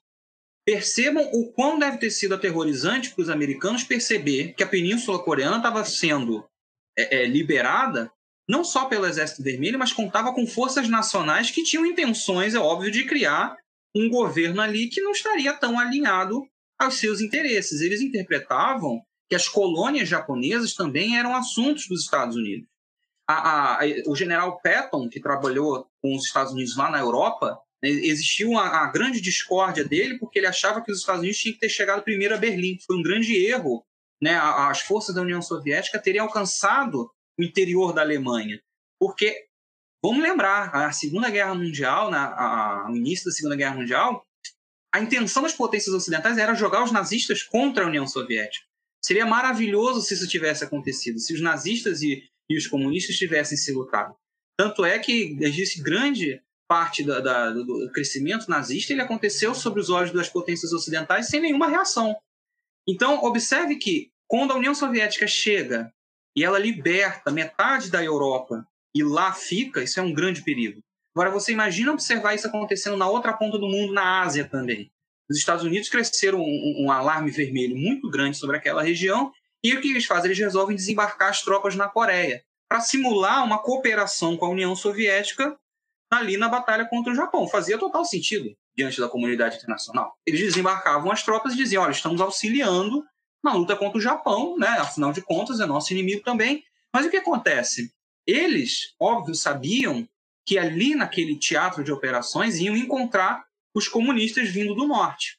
E eles resolvem delimitar uma área, um, um bolsão, um cordão de isolamento para não ter o contato entre as tropas dos Estados Unidos que desembarcavam na Coreia em 45 e as tropas do Exército Vermelho, aliadas às tropas coreanas, revolucionárias coreanas, que desciam pelo norte. E aí, um general americano vai ver que o paralelo 38 era o paralelo que cruzava mais ou menos metade da península. Ele simplesmente traça uma linha no paralelo 38 e cria a zona de demarcação. Né? Ou seja, tropas americanas avancem ao norte até o paralelo 38, não ultrapassem lá. E ficou subentendido que os soviéticos, obviamente, deve, deveriam descer até o paralelo 38 e de lá não passar. Uma situação extremamente bizarra, porque os revolucionários coreanos é, eles vão entender que foi uma libertação pela metade, porque não tinha nenhum momento nos planos deles libertar metade da península. Não, não existia, não passava pela cabeça de ninguém que isso ia acontecer. Isso foi uma decisão unilateral dos Estados Unidos, desembarcar as tropas na Coreia. E você vai ter essas duas tropas estacionadas, mas a União Soviética ela sai da Coreia. Os Estados Unidos não. A gente está falando aqui de um país, na a Coreia do Norte, que hoje em dia tem zero soldados, zero tropas estrangeiras lá. Mas a Coreia do Sul segue na mesma condição de 75 anos atrás. Ela ainda segue como uma mera base avançada de interesses de hegemonia dos Estados Unidos na região. Afinal de contas, 2019, 2020, 75 anos depois do primeiro desembarque de tropas americanas na Coreia, elas ainda estão lá. São 30 mil soldados hoje na Coreia do Sul. Certo? Lucas, Oi desculpa te, te interromper, só pontuar uma outra coisa que é importante, a gente tem que lembrar que o movimento revolucionário ele tinha capilaridade no sul também. Sim, por sim. mais que a fronteira era permeada muito mais ao norte do que ao sul, por causa da região da Manchúria, por causa da guerra de guerrilha que vinha acontecendo tanto pela libertação chinesa quanto pela libertação coreana, existia uma grande capilaridade também dentro da própria parte sul da península. Tanto que desde 45 os comitês populares começam a pulular em toda a Coreia toda a Península Coreana tinha seus comitês populares. Quando as tropas americanas chegam e vão se estacionar até o paralelo 38, a primeira coisa que eles fazem é dissolver os comitês populares da metade sul da península, pegar as milícias colaboracionistas pró-nipônicas e transformar elas em poder de polícia. Então Sim. a polícia que policiava a sociedade civil da Coreia do Sul ela é formada por milícias de colaboracionistas que auxiliavam o extinto Império Fascista Nipônico. E todos os comitês populares que tinham sido instalados e toda a reforma que estava começando a ser feita via esses comitês populares, a primeira coisa que os Estados Unidos fez quando chegou na Coreia foi destruir esses esforços, tentar mitigar todas essas reformas e perseguir esses revolucionários e essa capilaridade no Sul.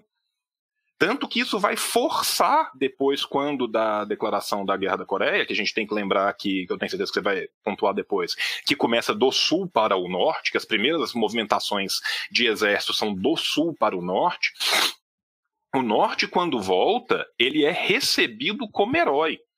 E isso quem fala não somos nós comunistas, isso quem fala não é a historiografia de matriz marxista.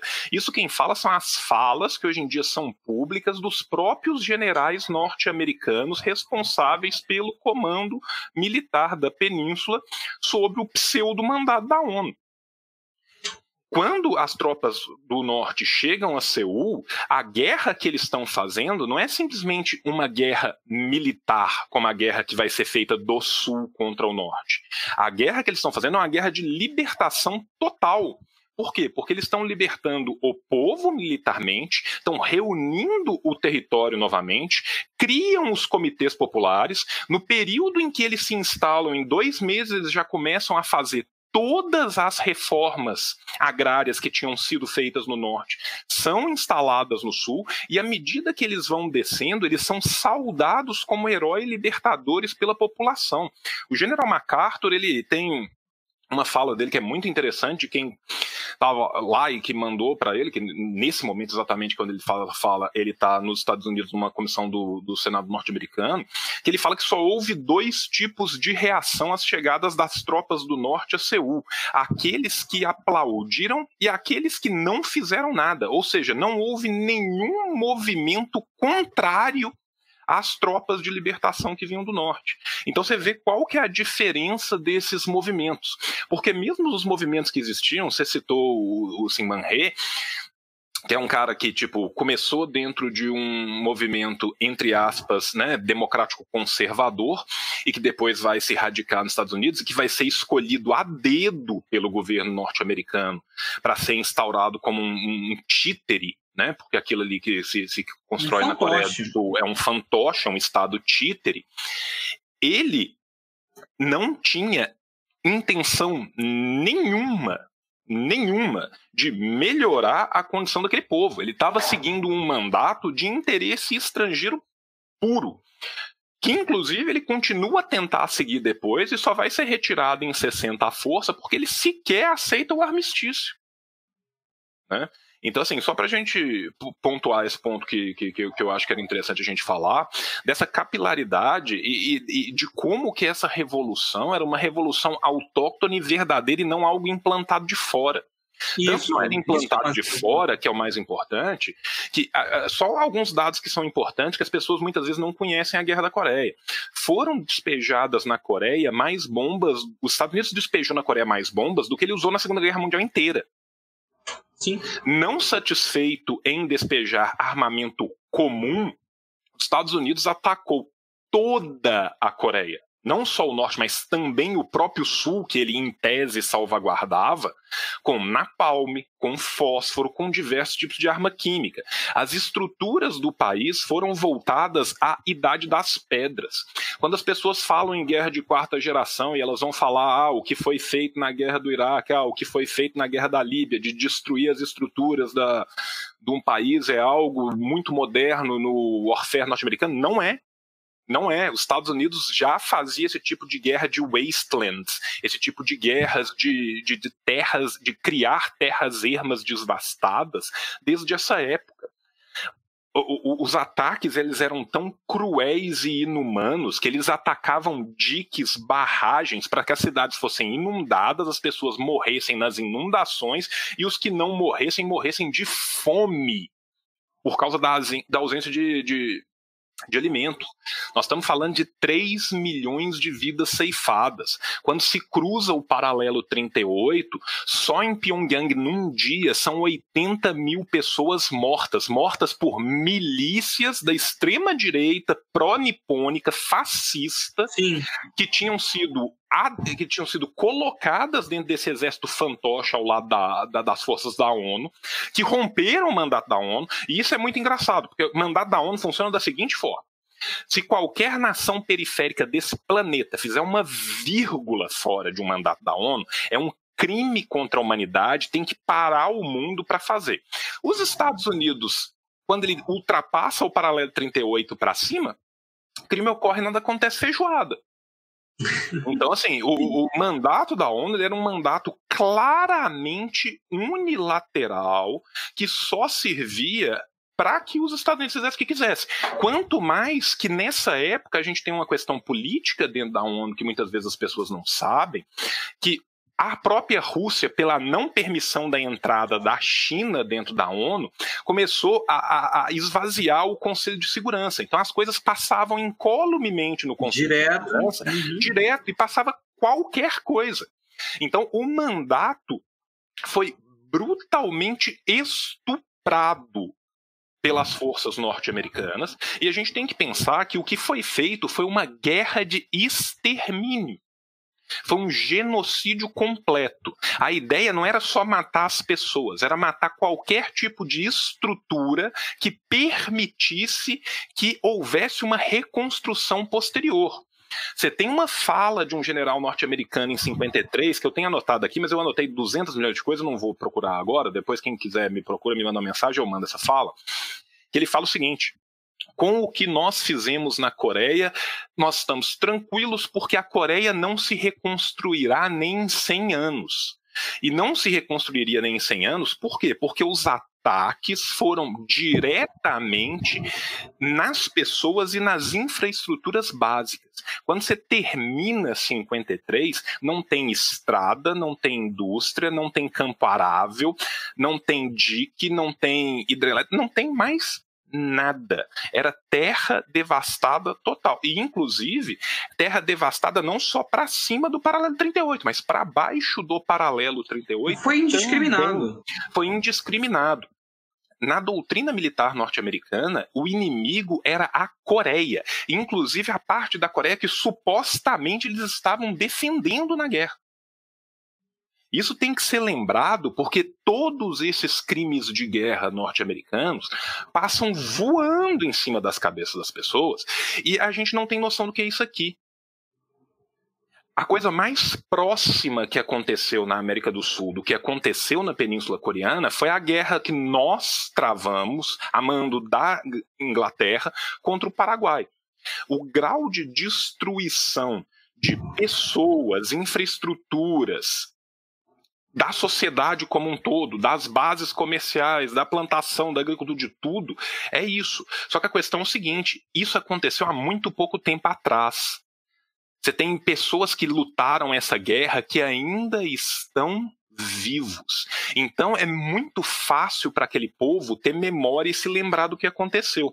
Hoje em dia, quando a gente fala assim, ah, mas por que será que eles são tão fechados assim? As pessoas esquecem que isso aconteceu. Não esquecem outra coisa. Isso é uma memória para eles diária. É, existe lá no Museu da Vitória na Guerra de Libertação da Pátria, de Pyongyang, existe alguns pôsteres, né? E a gente pode ler lá, por exemplo, um deles que eu li, tem até uma fotografia, se eu não me engano, é, é um dado que aponta que anualmente morrem não sei quantas pessoas na Coreia do Norte porque elas pisam ou encontram é, bombas que foram jogadas durante a época da guerra e jamais explodiram, e por ação da erosão, por ação climática, foram se escondendo e sem querer as pessoas com arados ou é, é, andando, caminhando pelas matas, pisam e são mortas por isso. Existe toda na Coreia do Norte uma educação em quando eu encontrar um artefato assim, o que eu devo fazer, como chamar as autoridades, como manejar aquilo. Percebam o, o nível de perversidade que é você ter que educar as crianças, ah, olha, se você achar uma bomba, ela é desse formato, você não pode colocar a mão porque ela vai te matar.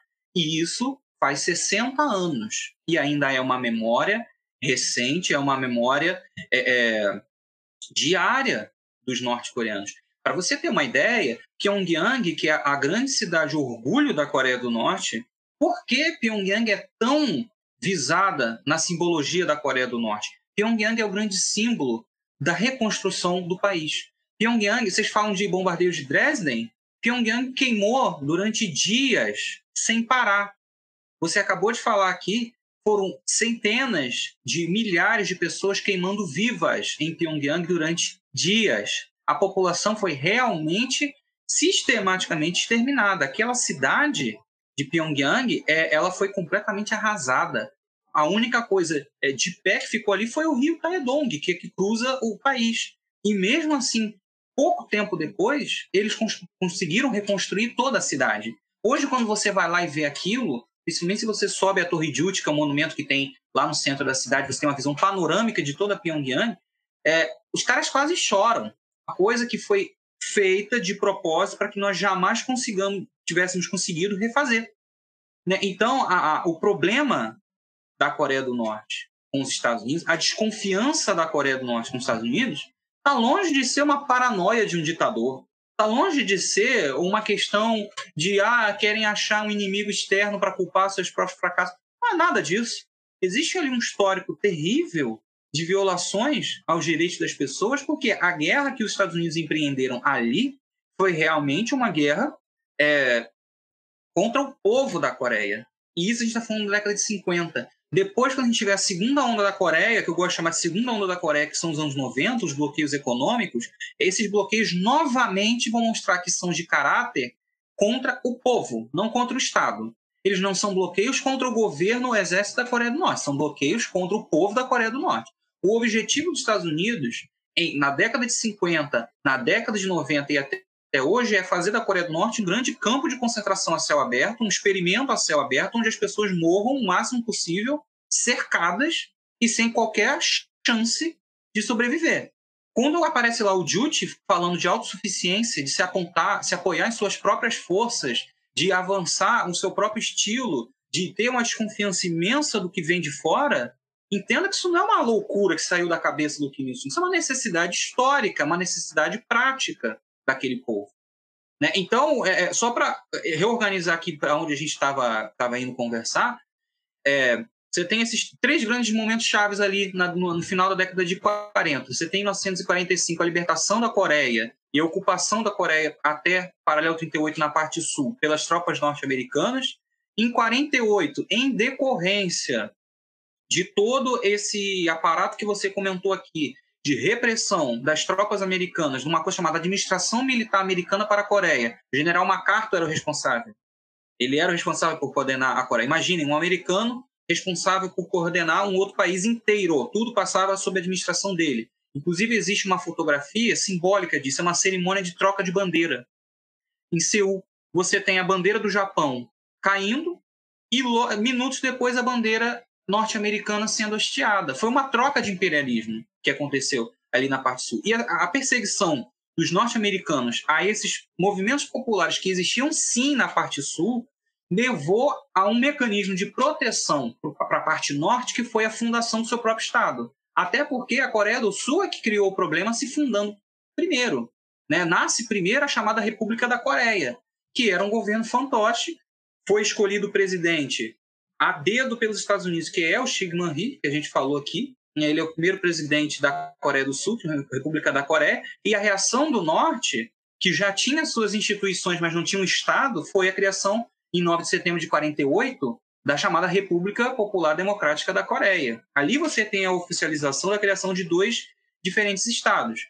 O Xi Jinping, que é esse presidente sul-coreano que foi colocado ali, ele foi pinçado ele foi escolhido. Ele não participou ativamente daquilo ali. Ele era uma pessoa extremamente né, amigável aos americanos e correspondia aos interesses de um belo fantoche.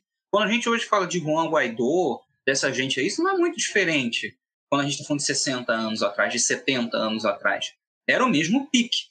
E aquele homem colocado lá, ele a todo momento foi instruído de que se ele avançasse numa guerra contra o norte, né, vá lá, destrua Kim Il-sung, destrua a República Popular Democrática da Coreia, os Estados Unidos amparariam os seus movimentos de guerra.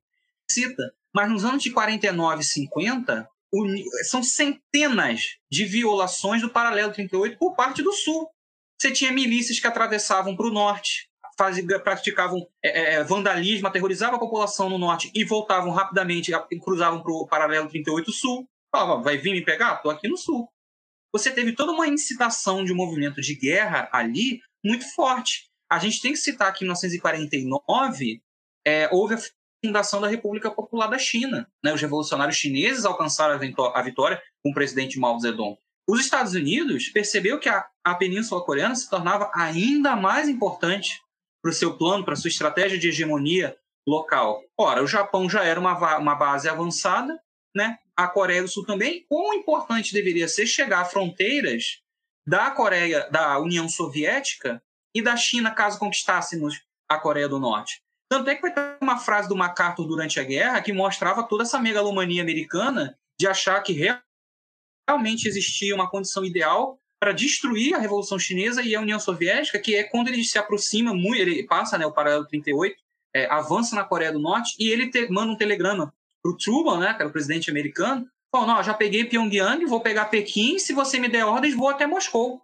Né, existia realmente na cabeça é, é, deles um plano, e eu não estou falando aqui uma coisa somente, ah, aquilo era um teatro de operações é, é, da Ásia. Não, tem documentos desclassificados aí que mostram que os Estados Unidos realmente planejaram em 1945 e chegaram a delimitar 66 cidades soviéticas que deveriam ser bombardeadas nuclearmente no chamado ataque nuclear preventivo, para destruir, desmobilizar a União Soviética, que tinha se tornado perigosamente uma superpotência. Então a Coreia está dentro desse, desse bolsão de avanço é, é, imenso dos Estados Unidos. Aí, em junho de 50, o que você tem ali na eclosão da Guerra da Coreia, não fala, ah, mas era o desejo do Kim Il-sung, um, um, ditador que queria unificar toda a península sob seu desejo. Fala, isso é uma grande ignorância histórica.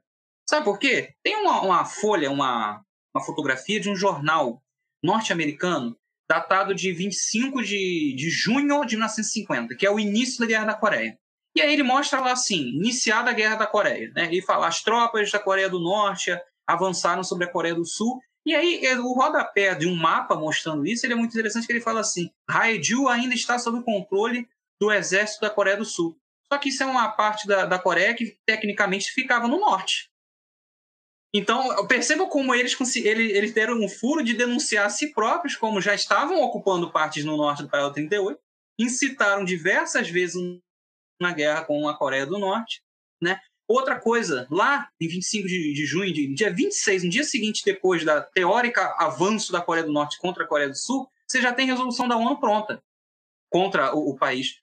Todo mundo sabe que hoje em dia você conseguir uma resolução na ONU é um processo, mesmo com internet, com telefonia, isso é um processo que demora dias, né? demora semanas. Imagina em 1950. Então, já existia todo um planejamento prévio por parte dos Estados Unidos de iniciar aquele conflito.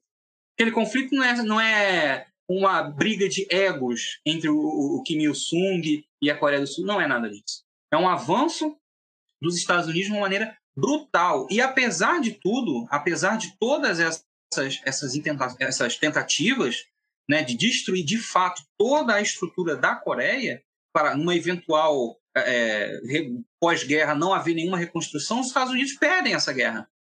Né? Lá em 1953, você vai ter no dia 27 de julho a assinatura do armistício da Guerra da Coreia. Por quê? Em 51, a China enviou o chamado Exército Popular é, Voluntário Chinês. Um milhão de homens foram ajudar o povo coreano na luta contra a invasão dos Estados Unidos. Inclusive, Mao Anin, que era filho do presidente Mao Zedong, foi, era um dos destacados é, combatentes que foi para a Guerra da Coreia, morreu durante o bombardeio aéreo dos Estados Unidos. Mao Tse-tung teve seu filho morto na Guerra da Coreia pelos Estados Unidos.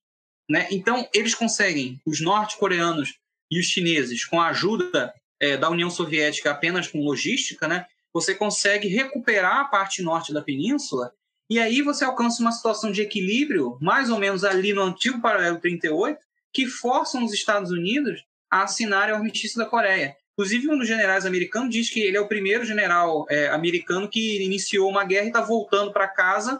Ele teve a, a, a, triste missão de ser o primeiro a assinar uma guerra onde os Estados Unidos não vencem, assinar um documento onde os Estados Unidos é, não vencem. Lá na Coreia, a Guerra da Coreia, a gente chama, na verdade, de Guerra de Libertação da Pátria. Os norte-coreanos chamam de Guerra de Libertação da Pátria, eles não chamam de Guerra da Coreia.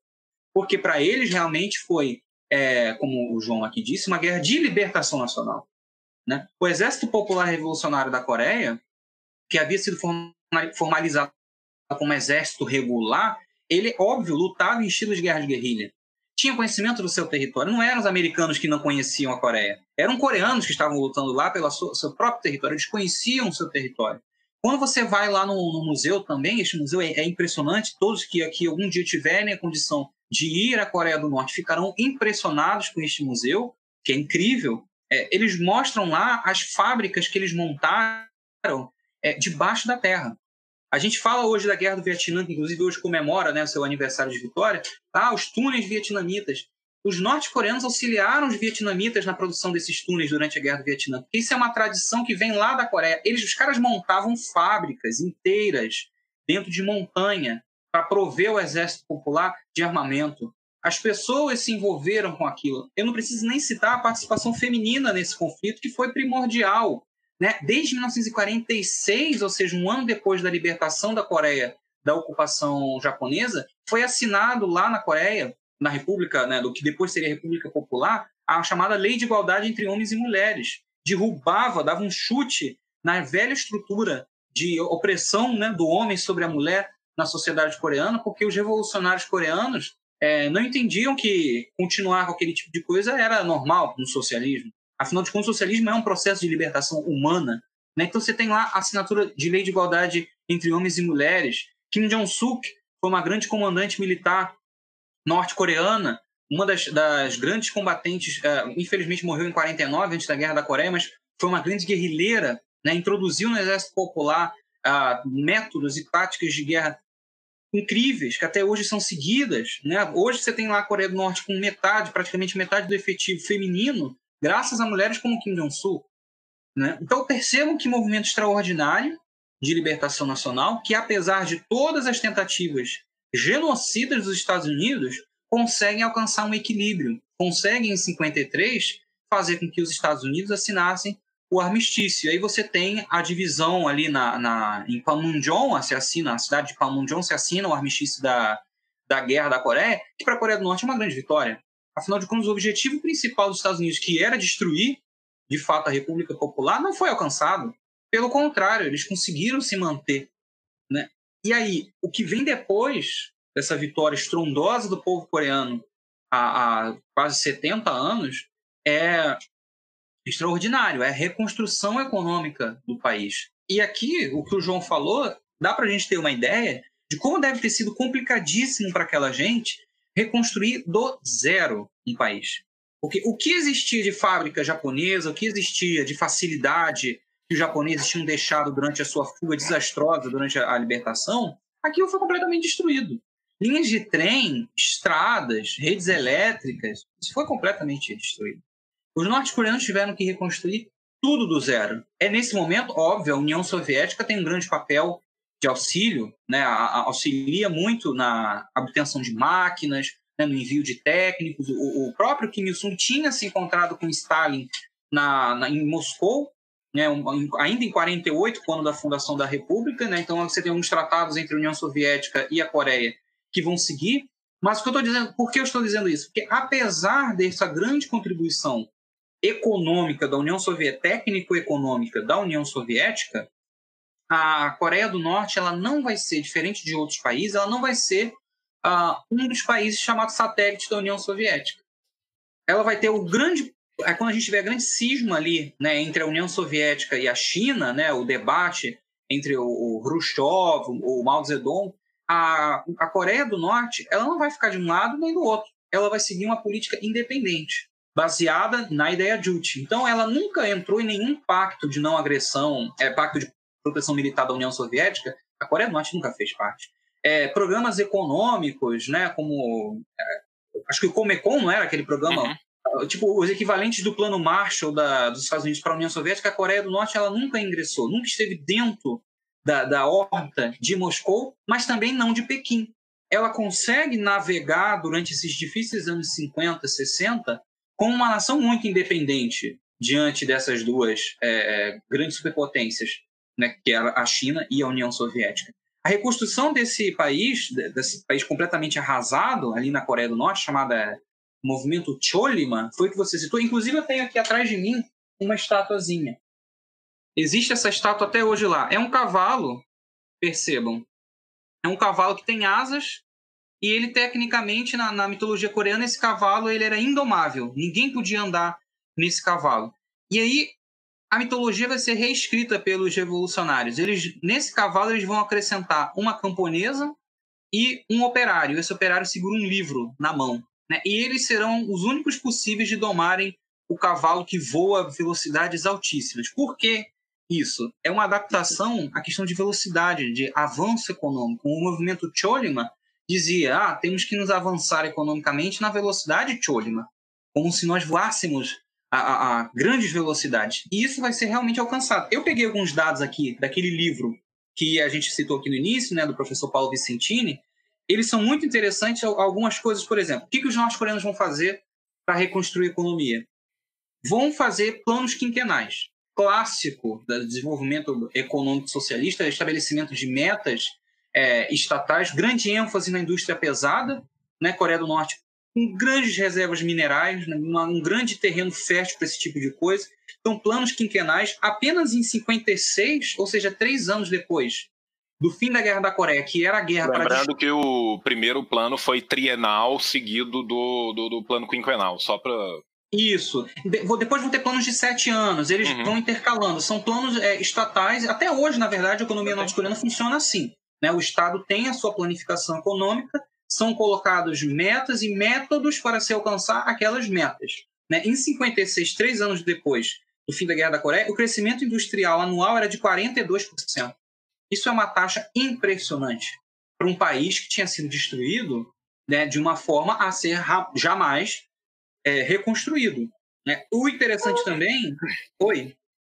Não, não, desculpa, foi, foi minha cadeira que fez um barulho aqui. ah, tá. É, a, a independência econômica dos norte-coreanos, como eu mencionei, existia, até existia ali alguns dados de, de que a União Soviética planejava que a Coreia seguisse certo caminho e eles, na verdade, seguem outro, mostrando realmente como eles conseguem desenvolver-se econômica e politicamente é, diferente tanto da China quanto da União Soviética. Talvez isso explique bastante por que, que em 91 ou em 89 a Coreia do Norte não seguiu aquele, aquela caída, né? Aquela, como se fosse uma queda daqueles joguinhos de dominó que a gente faz. Né? Foi Muro de Berlim, depois foi Polônia, e Tchecoslováquia, União Soviética, e todo mundo foi junto. A Coreia não estava dentro dessa lógica porque ela não estava dentro desta órbita. Né? A Coreia vai ali nos anos uh, 50 e 60, apoiar ativamente, o presidente Kim Il-sung vai apoiar ativamente lutas de libertação nacional por todo o mundo. O internacionalismo proletário vai ser uma das grandes bandeiras do povo coreano. Tem vários movimentos ali na África que bebem do apoio da Coreia do Norte, inclusive depois os seus chefes de Estado vão lá visitar a Coreia. Inclusive está para ser postado no nosso site um artigo que já foi postado no Nova Cultura. Se você quiser, você pode ir lá ver.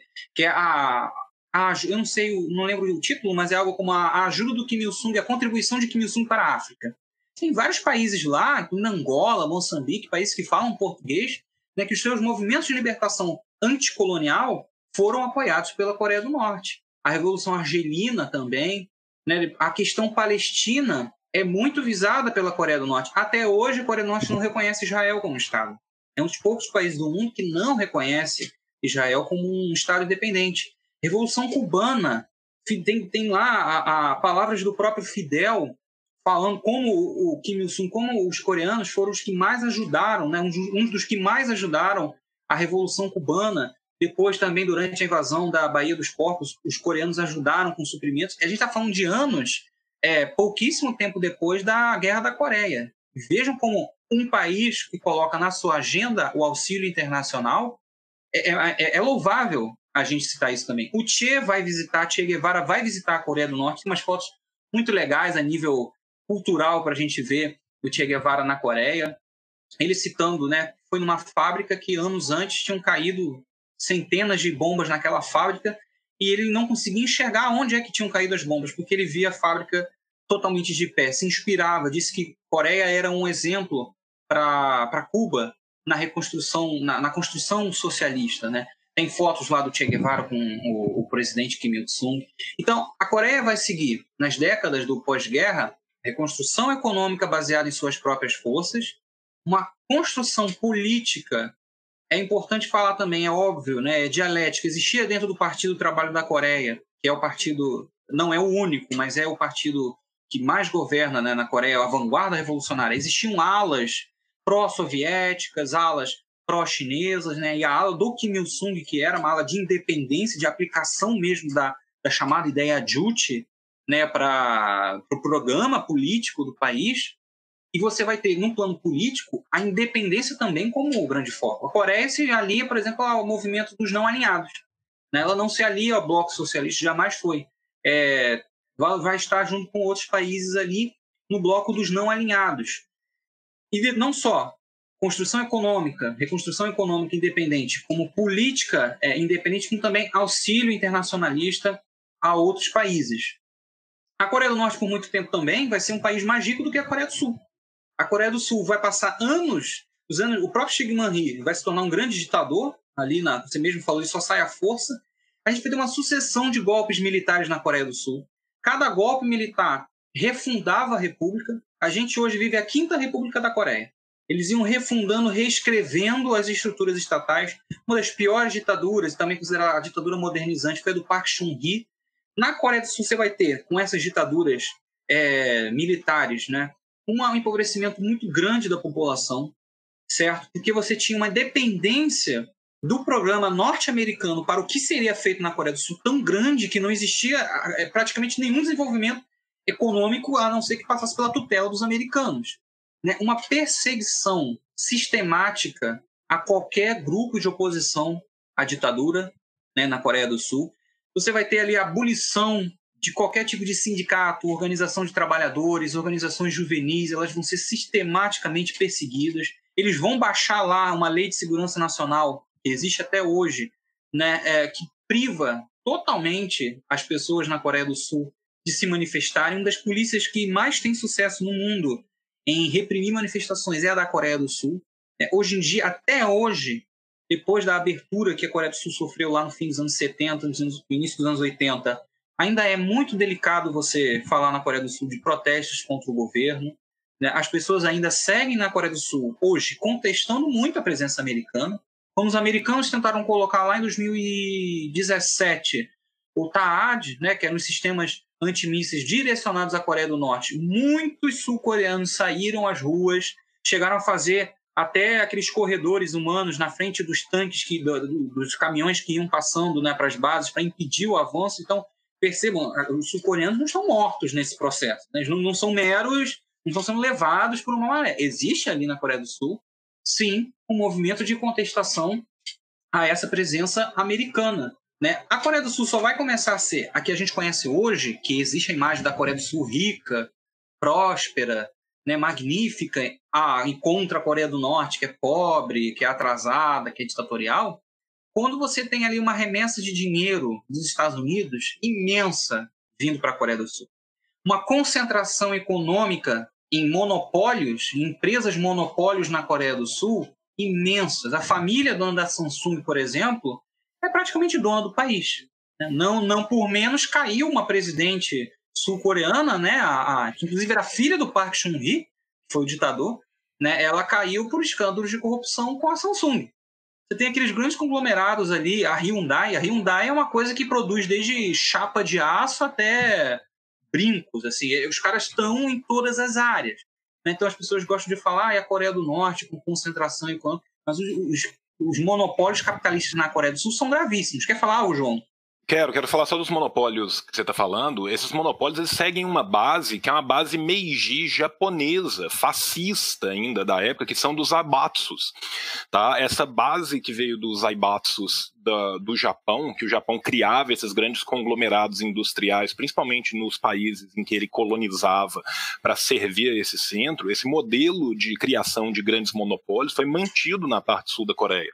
Os Aibatsus como a Hyundai, como a, a, Samsung, eles têm a sua origem histórica, a, a, sua origem teórica, ainda no imperialismo japonês, que é muito mantido e revisitado pela influência norte-americana.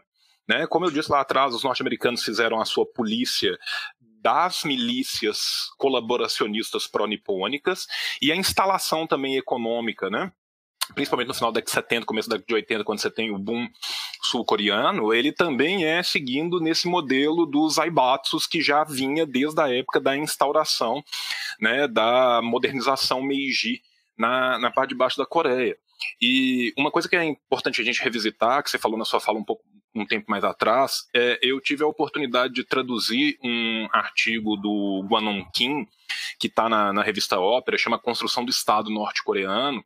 Ah, muito ele, bom que esse artigo é um artigo muito importante porque ele vai trabalhando essa história dessa independência e dessa questão da autonomia econômica da, da Coreia Popular desde do, do momento da reconstrução.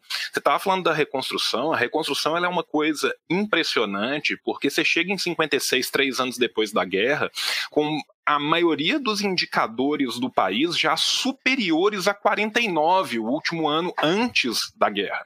Ou seja, num período de três anos, se, se lá atrás eu falei que os generais norte-americanos de que a Coreia não conseguiria se reconstruir em 100 anos, ela se reconstruiu em três.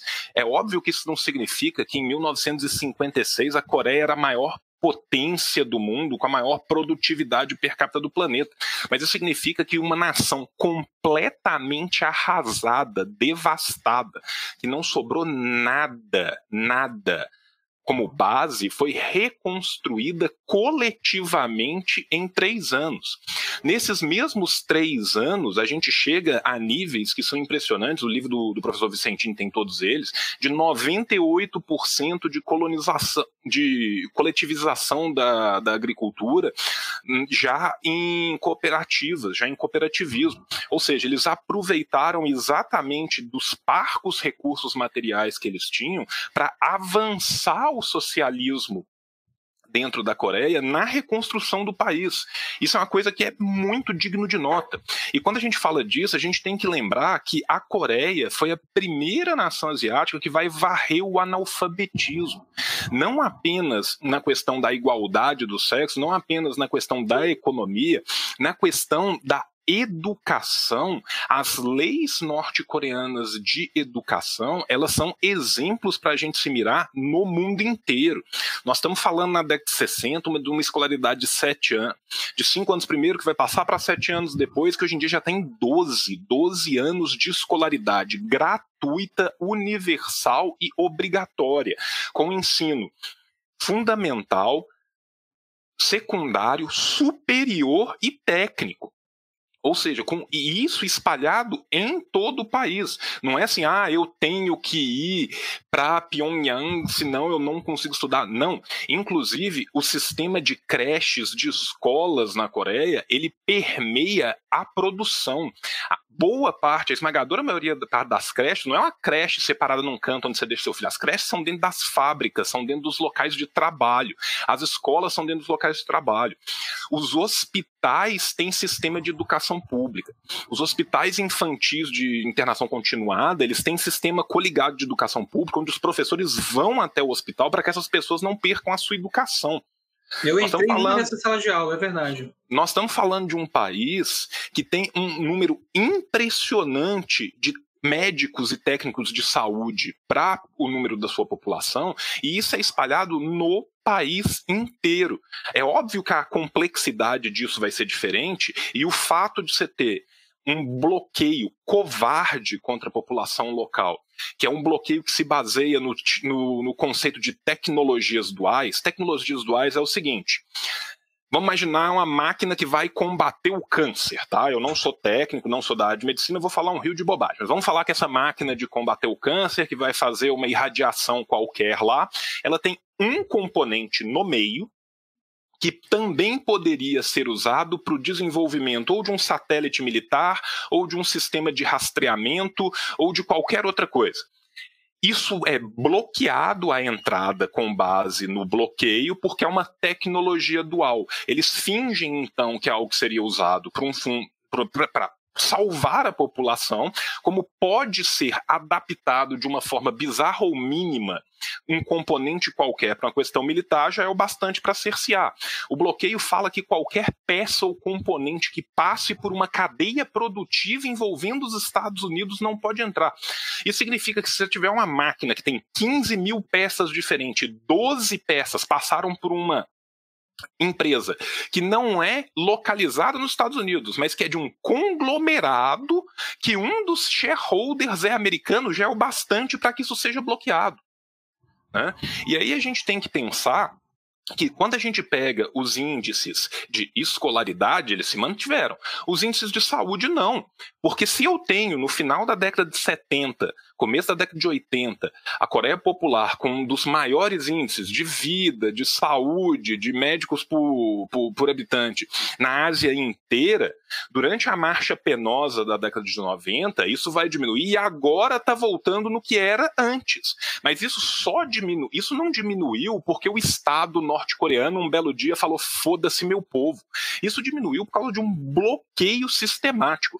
O Brasil passou duas semanas com uma greve de caminhoneiro e as coisas começaram a faltar. Imagina você passar 70 anos bloqueado comercialmente com o mundo inteiro.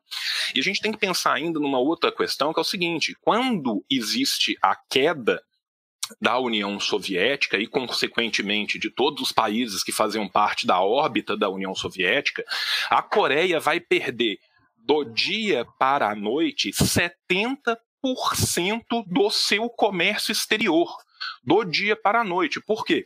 Boa parte desses países que comercializavam com a Coreia não comercializavam baseados em divisas estrangeiras como o dólar. Eles comercializavam muitas vezes em trocas com os produtos norte-coreanos, em trocas de tecnologia, em cooperação técnica, em cooperação científica. Isso é cerceado da noite para o dia com um aumento brutal do bloqueio, feito para quê? Para estrangular e matar o povo norte-coreano. Uma organização norte-americana fez um estudo há um tempo atrás que eu publiquei sobre o bloqueio na Venezuela. Um ano de bloqueio já tinha sido responsável, direta e indiretamente, pela morte de mais de 20 mil civis. O bloqueio venezuelano não chega aos pés do que é o bloqueio norte-coreano, partindo do preceito que a Venezuela tem uma pequena coisa chamada petróleo dentro do seu Estado que permite que ela cambie isso em divisas como o dólar, que são facilmente comercializáveis no mundo inteiro. A Coreia teve que usar da sua política Songun, nesse caso, para poder criar uma massa de manobra bastante para conseguir forçar importações mínimas que fossem sua, que permitissem a sua reconstrução. Esse bloqueio causou um sucateamento na década de 80 e de 90, principalmente na década de 90 e, e até o começo dos 2000, do parque produtivo norte-coreano, que devolveu a agricultura e a indústria norte-coreana para antes da guerra. As pessoas voltaram a ter que usar arados, as pessoas voltaram a ter que usar coisas de, de, de 200 anos atrás, é, é uma volta milenar por causa de um bloqueio covarde feito intencionalmente contra uma população civil. Bloqueio é a arma militar mais covarde que existe. Ela é pior do que a guerra química, porque ela mata silenciosamente sem ninguém ver. Quando você tem um bloqueio, você não vê a pessoa morrendo por causa do bloqueio. Essa pessoa vai morrer de fome, essa pessoa vai não ter emprego, essa pessoa não vai ter acesso às coisas, e aí eles vão morrendo. E é isso que foi sendo feito, um estrangulamento brutal da indústria da agricultura norte-coreana. A indústria e a agricultura norte-coreana teve que se reinventar com aquilo que tem. Hoje em dia eles conseguem produzir aço sem o uso de coque, eles tiveram que desenvolver tecnologias. Da mesma forma que toda a política Songun, ela percebeu que uma vez que não se tem divisas para se criar um exército permanente regular aos mesmos moldes que, por exemplo, a China vai ter ou o Vietnã vai ter, tem que haver um desenvolvimento tecnológico do exército que cause a dissuasão, porque é um país cuja ameaça à sua existência é constante e perene. Desde o primeiro segundo que a Coreia ousou ir contra o imperialismo, ousou ir contra o sistema capitalista global, ela vem sendo perseguida e vem sendo buscada a sua aniquilação. Aniquilação total, não simplesmente da sua ideologia, aniquilação física do seu povo. A gente tem que entender o que, que é esse bloqueio e como que ele opera para entender o que, que foi a década de 90 na Coreia, o que, que foi a árdua marcha da década de 90, para a gente entender o que, que foi a reconstrução em 2000 e, posteriormente, em 2010, as grandes vitórias que o camarada Kim Jong-un vai conquistar. Porque essas vitórias são vitórias do povo coreano, mas são vitórias de cada um de nós que acreditamos na derrocada desse sistema de exploração do homem pelo homem. Nós, enquanto humanidade, vivemos a nossa pré-história. A nossa história vai começar de verdade quando nós terminarmos com esse tipo de exploração, que o povo coreano é vítima constante há, basicamente quase 70 anos e que já era muito antes. A gente está falando de 70 anos como um marco histórico da Guerra da Coreia. Esse povo vem sendo explorado desde o século XIX. E não é como se o Império Choson fosse um paraíso para as camadas populares mais baixas, não. Tá? Mas ainda assim tinha uma liberdade que nunca mais teve até a revolução acontecer. Então a gente tem que pontuar isso muito bem e ir pensando em todas essas vitórias que foram alcançadas com sangue, suor e linfa de cada um do, do povo coreano. Desde o movimento Julimar até o Byung-jin, até a política Sun, tudo isso foram é, é, situações que se fizeram necessárias. As pessoas têm na cabeça, muitas vezes, que a Coreia do Norte é naturalmente um estado bélico.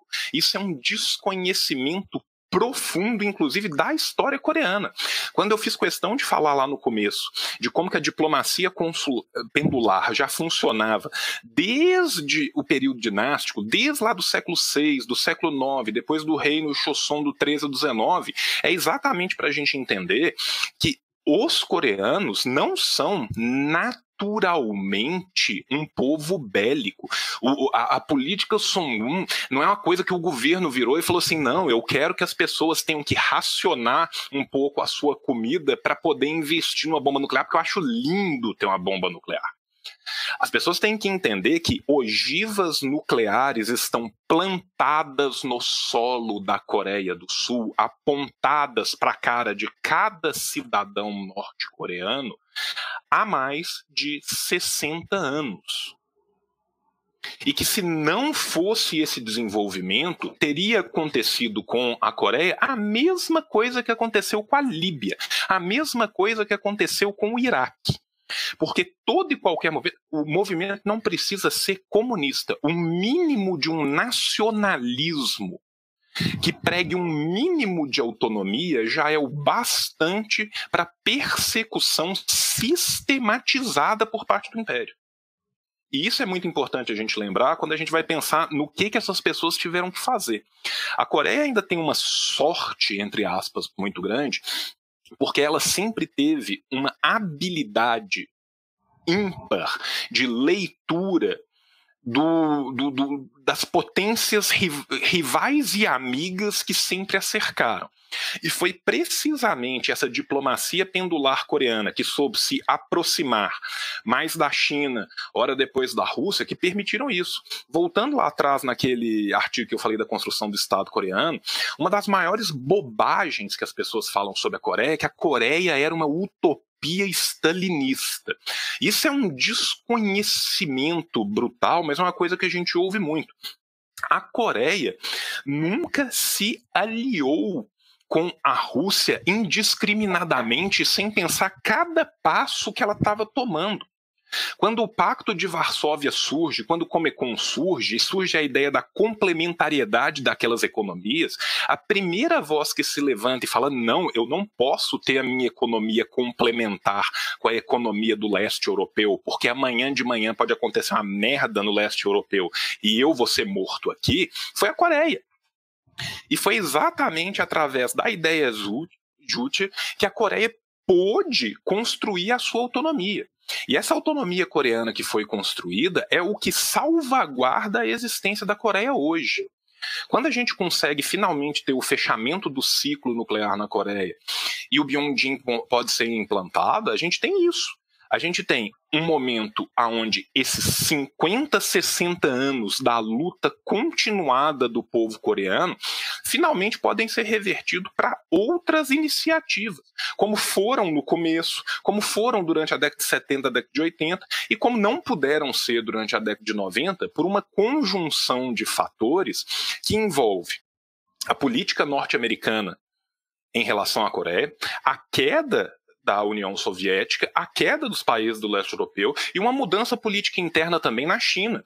A gente tem que entender que durante esse período também, a China, o Partido Comunista Chinês, ele variou em linhas mais à direita e mais à esquerda. E a variação nas linhas do próprio Partido Comunista Chinês variaram a sua relação e a dependência que a Coreia podia ou não ter da China. A China é importantíssima e fulcral para a Coreia até hoje? É, sempre foi. Você falou do aporte na década de 50 e 60 da, da União Soviética, houve também um grande aporte chinês, mas o que as pessoas não lembram é do grande aporte coreano à Revolução Chinesa.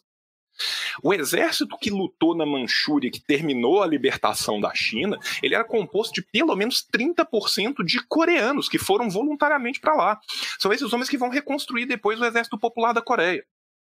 Né? E a gente tem que entender também que muitas vezes as pessoas falam assim da Coreia e pensam que a Coreia é um estado militar, que não existe civil na Coreia, todo mundo na Coreia é, é militar, como se não houvesse o, o, o, dentro da sociedade a sociedade civil e os militares. Antes, pelo contrário, o que há é uma condução política que sempre foi muito bem lograda para colocar em conluio para colocar juntos, trabalhando com os mesmos sentidos, que é o sentido de construção da autonomia da nação, tanto a parte militar como a parte civil dessa sociedade. Isso se vê principalmente agora, a partir de 2011, na transição para o Kim Jong-un, a capacidade dele de fazer a transição em quatro meses, que seu pai gastou quatro anos para fazer.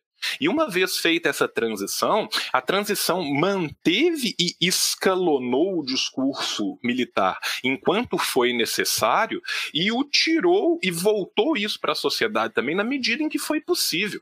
Então, assim, as pessoas às vezes acham que a Coreia está simplesmente se armando até os dentes e que as pessoas não têm nada na Coreia. Gente, você pega uma, um, um, ponto de ônibus qualquer na Coreia e pega foto, é igual um ponto de ônibus qualquer no Rio de Janeiro ou em Minas Gerais. Você vai ter todo mundo lá lendo o seu celularzinho, conversando, indo trabalhar.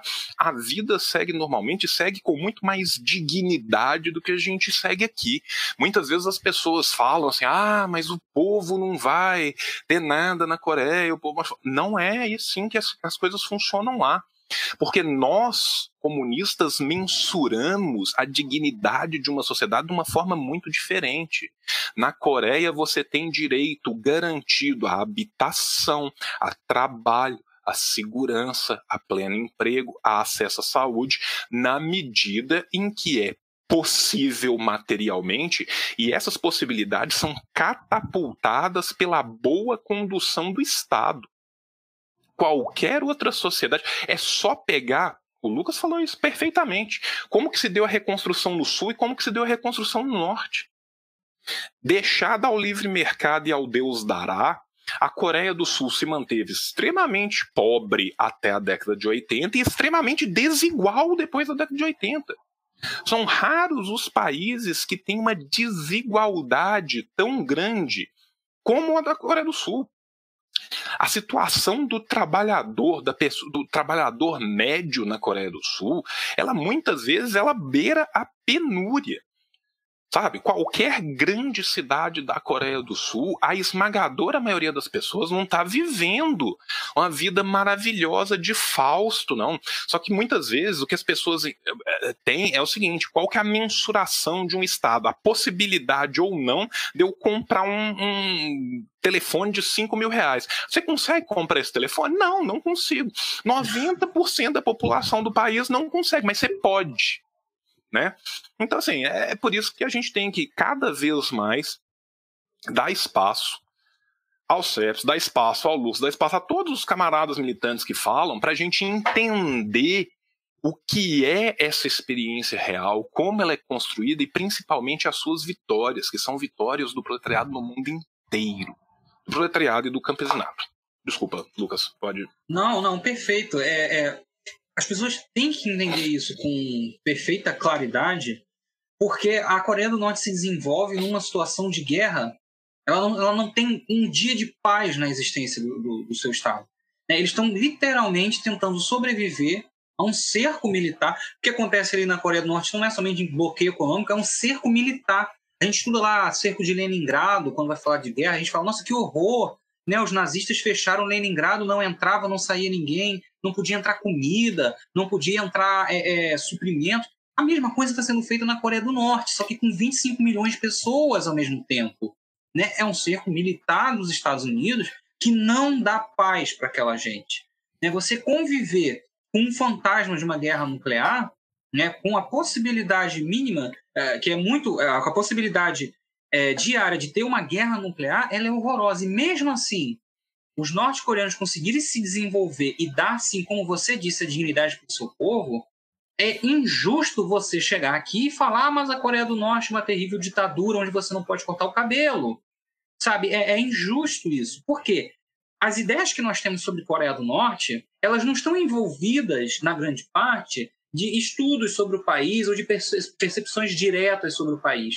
Existe um filtro muito grande sobre o que acontece na Coreia do Norte e chega até nós por uma questão de propaganda de guerra. Né? O que a mídia faz quando solta uma nota falando que o Kim Jong-un morreu e que a gente não tem nem como comprovar, porque a Coreia do Norte é um país tão horroroso, ditatorial, que ninguém sabe o que acontece lá, isso não é uma notícia. Isso é uma nota de guerra. Isso é uma coisa de propaganda de guerra para você desqualificar o seu lado inimigo e fazer todas as pessoas acreditarem que é tão horroroso aquele lugar que qualquer ação militar contra eles é justificada. Deu certo. A gente invadiu, a gente não, né? Os americanos invadiram e destruíram o Iraque falando que tinham armas de destruição em massa. Nós aqui no Brasil aplaudimos e choramos, nossa, coitados dos iraquianos, vivendo uma vida terrível, né? ainda tá desenvolvendo armas químicas. Onde estão as armas? Elas nunca existiram. Eram pura propaganda de guerra. A mesma coisa acontece com a Coreia do Norte. Só que acontece há mais de 70 anos. Né? E existe essa dificuldade.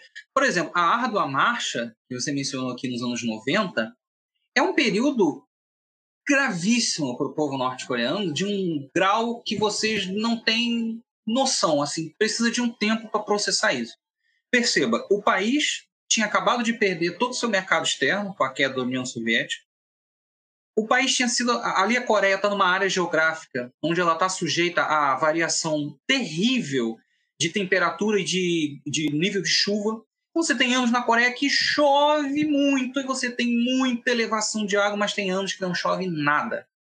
Os anos 90 foram caracterizados ali na Coreia por muitas chuvas, mas aquelas chuvas torrenciais, gente, aquelas chuvas asiáticas que você vê lá na TV, um vilarejo inteiro sendo levado pela correnteza. É, a Coreia do Norte foi caracterizada por isso e depois anos de seca. O campo do país foi extremamente agravado com isso. Não há plantação que sobreviva a isso, não há vilarejo que sobreviva a isso. Aí você soma isso a, por exemplo, o, a falta de petróleo no país, por causa do bloqueio econômico. O bloqueio econômico não permitiu que chegasse petróleo na Coreia do Norte. Se você não tem petróleo, você não tem máquinas agrícolas funcionando, você não tem fábricas funcionando, você não tem carros indo para lá e para cá, você não tem energia elétrica, você condenou aquelas pessoas a realmente a viverem uma a, a, vida assim, ó, que vocês têm na mão de vocês aí, se você tem uma batata, precisa transformá-lo em um satélite. E o pior, os nossos coreanos conseguiram. Isso que é, é, é, é o impressionante de observar, né? O Songun, que é a, a, política que a Coreia do Norte vai aplicar lá nos anos 90, como o João disse, está longe de ser uma política de ah, vamos colocar o exército né, vamos militarizar todo o país, um fetiche fascista militarista, não é nada disso. Pelo contrário, é colocar as pessoas em plena educação ideológica de entender o que está acontecendo, quais são as forças externas. Esse é o principal a gente entender. O pessoal fala, ah, mas os norte-coreanos eles não sabem o que está acontecendo no mundo, eles são alienados, aquele Estado ali. Não. São pessoas que entendem, pelo contrário, eles entendem perfeitamente o que está acontecendo no mundo. Eles entendem quais são as forças que estão ali atuando contra eles, eles entendem que quando a medicina do país deles sofre problemas por conta da, da, não entrada de medicamentos, de métodos, de equipamentos de medicina por causa do bloqueio, eles entendem por que aquilo está acontecendo. Eles entendem que não é o governo deles. A gente perceba que governo louco existiria neste planeta que iria condenar todo o povo a empobrecimento, né, a, a, a terríveis penas, somente para continuar existindo porque o governante acha isso legal. É, é inconcebível o tipo de coisa como essa. Existe toda uma razão e os norte-coreanos entendem isso. E eles fazem uma leitura disso. Estava conversando com um camarada aqui, inclusive provavelmente está assistindo a gente. Ele veio me perguntar: Nossa, eu não sabia que existiam milícias na Coreia do Norte. Mas as milícias, calma, não milícias. Quem é do Rio de Janeiro, da Zona Oeste, já deve ter pulado da cadeira agora. Calma, não são essas milícias que eu estou falando. Né? São milícias armadas revolucionárias. Existe na Coreia uma coisa chamada Guarda Vermelha Operário Camponesa. São antigas, são lá da década de 50, atuaram na Guerra da Coreia e tal. Essas é, é, é, milícias são o seguinte: a gente tem a guarda bolivariana aqui na Venezuela também, seria mais ou menos equivalente. É população civil que está sendo treinada ideologicamente para entender a situação, a gravidade da situação, aprender com as lições da Guerra da Coreia, de que a próxima guerra que acontecer na Coreia vai ser novamente uma guerra de extermínio do povo, não vai ser uma guerra simplesmente contra o exército popular da Coreia, vai ser uma guerra contra o povo coreano, porque esta guerra já está em andamento, certo? E coloca ali os cidadãos prontos, armados, para defenderem a sua rua, o seu vilarejo, entenderem como usar o seu território, como usar as montanhas que, que existem ali. Elas não estão ali à toa, você pode usá-las a seu favor existe toda, graças ao Songun, existe toda uma mentalidade na Coreia do Norte de grande trincheira unificada, de todo o país se levantar em uma única trincheira. Por quê? Porque aquelas pessoas vivem sob constante ameaça militar real. Né? Nós, no Brasil, não vivemos esse tipo de cenário com forças externas de uma maneira tão acentuada com os coreanos. Então, por isso que talvez seja uma grande dificuldade para a gente, às vezes, entender isso. Né? Ah, mas o turista não pode tirar uma foto de uma base é, militar, isso é, isso é horrível, tem que ficar com um guia perto. Primeiro que se você fosse fazer isso no Brasil também não daria certo. Né? Mas na Coreia existe toda uma preocupação daquela gente né, de preparar o, praí, o país econômica e humanamente para uma guerra. Né? As indústrias norte-coreanas elas estão prontas para hoje estarem produzindo, sei lá, cadernos, mas dentro de alguns dias elas se remodelarem e, caso de necessidade, estarem produzindo fuzis. Sabe? Os norte-coreanos se preparam de uma maneira que, se você não tivesse estado de guerra ali, aquelas pessoas estariam envolvendo suas energias, os seus recursos, para outras coisas. E o duro, quando se fala de Coreia do Norte, é justamente isso: é pensar que o quão potencial existe ali, né, mas todo o potencial daquela gente está tendo que ser por uma sobrevivência, uma guerra de sobrevivência acima de tudo, né, bloqueada, cercada por uma força hostil que não é uma força qualquer, é a força número um do mundo. É uma força que consegue operar uma guerra em qualquer canto do globo. É uma força que opera golpes militares ao redor do mundo a torto e direito e ó, com facilidade. E isso jamais você vai ver na Coreia do Norte acontecendo. Você não tem Juan Guaidó na Coreia do Norte. Você não tem MBL na Coreia do Norte, porque aquela gente pensa com a cabeça própria. Eles entendem que aquela revolução, aquele líder que lá está, não é um projeto individual, um projeto coletivo de independência nacional, de construção do socialismo e de anti-imperialismo. Então, não dá para você usar uma régua ocidental para explicar a Coreia do Norte, porque é uma sociedade completamente diferente. Ela tem um contexto diferente, ela tem filosofias diferentes, são pessoas que pensam diferente, certo? E estão sob uma pressão, pressão essa agravada por uma memória que, por mais que tenha 60, 70 anos, é muito recente, como a gente já falou aqui, que os impulsiona realmente a um caminho revolucionário anti-imperialista. Lá nos anos 90, era muito fácil para a Coreia do Norte não passar por nenhuma dificuldade dessa. Abrir economia, ao estilo do que o Gorbachev foi fazer, era muito simples. Né? Baixava as armas, permitia ali uma negociação que é uma rendição, na verdade, com os Estados Unidos na Coreia do Sul. Ora, os problemas econômicos, bloqueio não ia ter, mas aí o que você ia ter era uma sociedade subalterna a interesses estrangeiros, você ia ter desigualdade social. O João falou aqui a condição de trabalhador na Coreia do Sul. Você vai, se você pesquisar aí, não sou eu que estou falando, não é o João, é uma coisa que está no portal UOL. Empresas sul-coreanas que indicam que os funcionários usem fraldas geriátricas para encurtar o horário de almoço, o horário de lanche, para que não precisem sair da linha de produção para irem ao banheiro. Para você isso é humanidade? Para você isso é, é, é, é progresso? Ah, mas a produção industrial da Coreia do Sul é incrível, muita tecnologia. A custa disso? Vale a pena? Sabe, então, é, ali na Coreia, mais uma vez dizendo, existe nítido para gente né, a independência e estar subalterno aos outros. Né? A dependência versus a independência. Os norte-coreanos escolheram seu caminho nos anos 90. Eles tiveram que apertar os cintos, eles passaram por fome, passaram. Não venha hoje você querer bancar o engraçadinho falando, ah, os norte-coreanos passam fome, porque aquilo é um problema real. Ninguém ri disso da Coreia do Norte. E ninguém esconde também, não. Lá eles falam isso. Passamos fome sim. O campo foi destruído por vários desastres. E quando a gente tinha. Percebam, durante os anos 80, a Coreia do Norte deu gratuitamente, forneceu, doou alimentação para a Coreia do Sul no momento de crise. Quando a Coreia do Norte, nos anos 90, passou por crises alimentícias, vocês acham que aconteceu alguma coisa nesse sentido para a Coreia do Norte? Não aconteceu. Quando a Coreia do Norte tentou comprar vegetais do mundo, porque estava com problemas de produção interna, os Estados Unidos bloquearam o país, cercaram, porque o objetivo é sufocar aquela nação. É realmente, como o João falou, o bloqueio funciona de uma outra maneira. É realmente promover ali a um médio e longo prazo um esfacelamento total daquilo. E isso é nítido no país. Tiveram problemas com energia elétrica? Tiveram. Problemas com redes de comunicação? Tiveram sim. Seguem até hoje. Porque a duras penas, essa gente está tendo que reconstruir pela primeira, segunda, terceira vez na história deles, tendo que reconstruir um país que não tem paz. E um país que decidiu seguir o seu próprio caminho e como a, a, o troco deles foi ter que viver diariamente sob constante ameaça de guerra. Né? Aí, o, o, o, grande condutor desse período todo dos anos 90 é o Kim Jong-il, né? o segundo dirigente do país. A ele é acreditada esse desenvolvimento nuclear da Coreia, porque lá foi feita a escolha. O que o João falou aqui é importantíssimo. Quando a Coreia do Norte escolhe fazer armas nucleares, não é porque armas nucleares são mais legais, é porque eles tiveram que medir. Olha, nós vamos fazer uma grande força de tanques. Isso não funciona. Primeiro que o território norte-coreano é horrível para batalha de tanques. Segundo que vai lá fazer um tanque, isso é caríssimo, isso envolve anos de pesquisa, isso é, é, é muito complexo, é uma coisa que a Coreia não tinha como fazer. Força aérea, vamos desenvolver uma incrível força aérea para bater de frente com os americanos? Impossível. Força aérea é uma coisa caríssima, também é uma tecnologia terrivelmente difícil e também não garante lá grande coisa.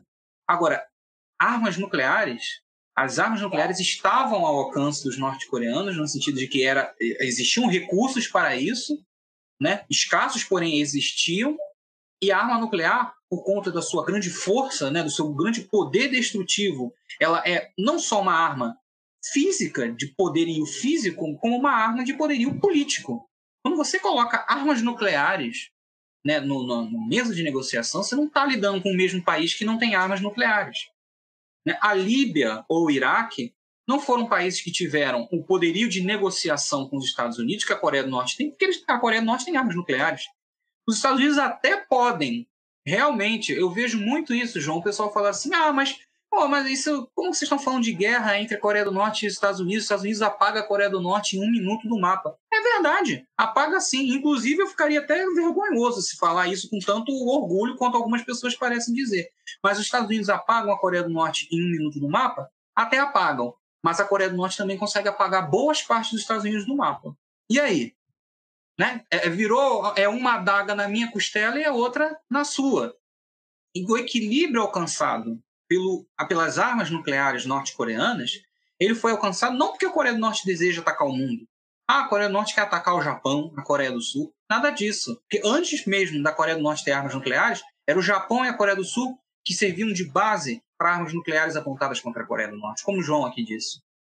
Certo? Quando a Coreia do Norte, em 2018, senta lá o Marechal Kim Jong-un e o presidente Donald Trump, sentam os dois na mesa de negociação e existe ali um, duas nações conversando, não deu certo por várias outras razões que a gente pode conversar. Porém, aquilo é uma grande vitória. Aquela cena do aperto de mãos, muitos falaram, ah, a Coreia capitulou. Eu não vi dessa forma. Eu vi como uma grande vitória do povo coreano. Porque você é uma nação do tamanho de Pernambuco, com 25 milhões de pessoas, conseguir fazer os Estados Unidos um tamanho continental, com dezenas de milhões de cidadãos, um exército poderosíssimo, maior investimento militar do planeta Terra, sentar diante de você para negociar em um tom completamente diferente, se isso não é uma vitória, eu não sei o que é, João.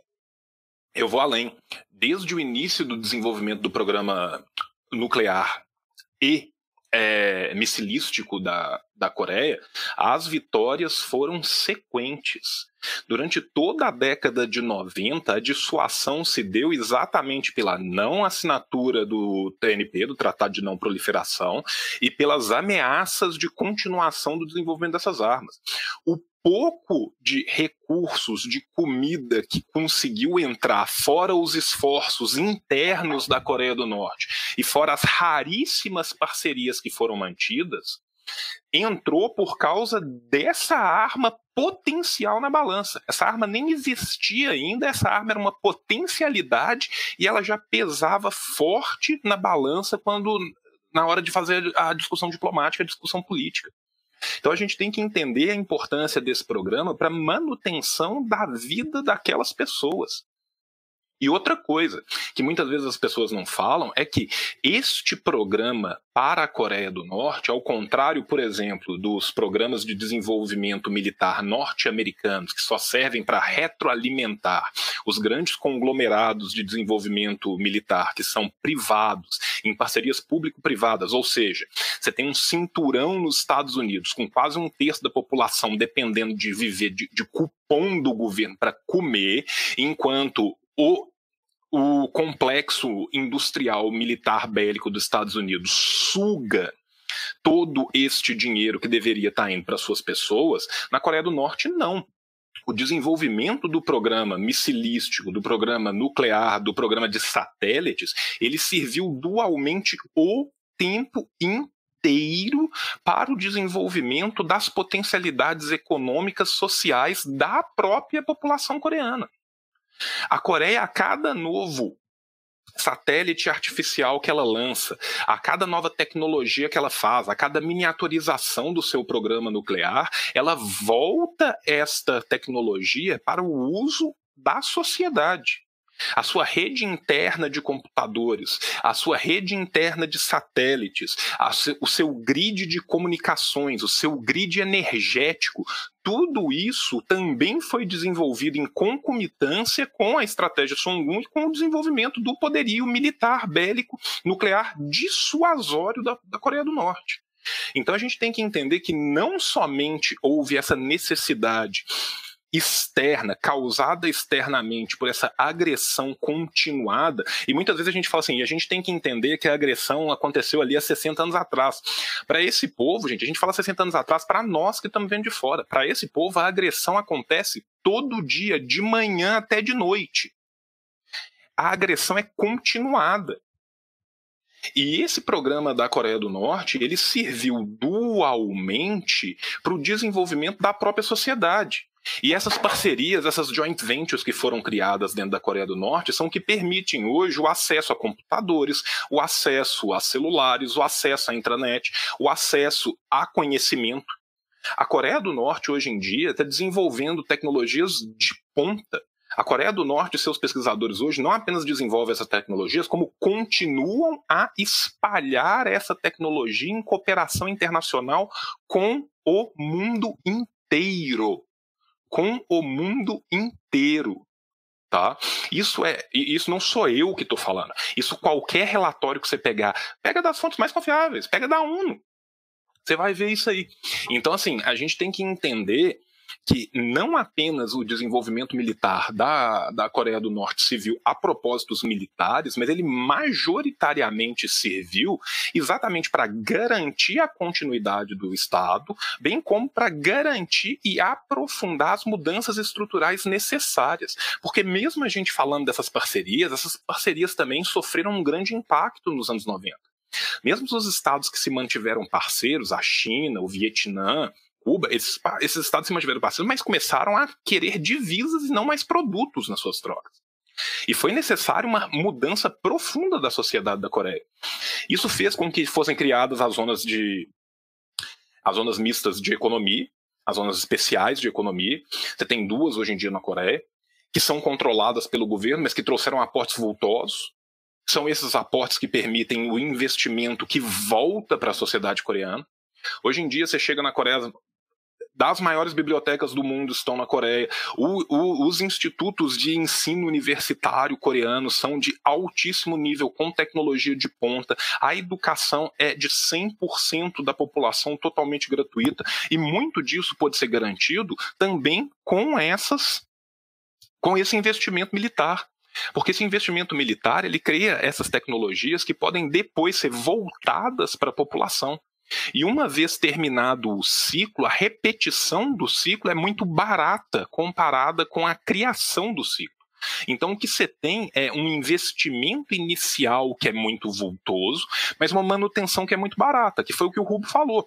Se em vez de fazer isso, eles fossem construir tanque, fossem construir submarino, fossem construir avião, Você tinha algo que ia estar obsoleto em 10 a 15 anos, que o investimento ia ser tão grande quanto, se não maior, que ia necessitar, daí sim ia necessitar da população inteira para operacionalizar isso o tempo inteiro, sem contrapartida nenhuma para a sociedade, ou com uma contrapartida muito menor para a sociedade do que esse outro desenvolvimento.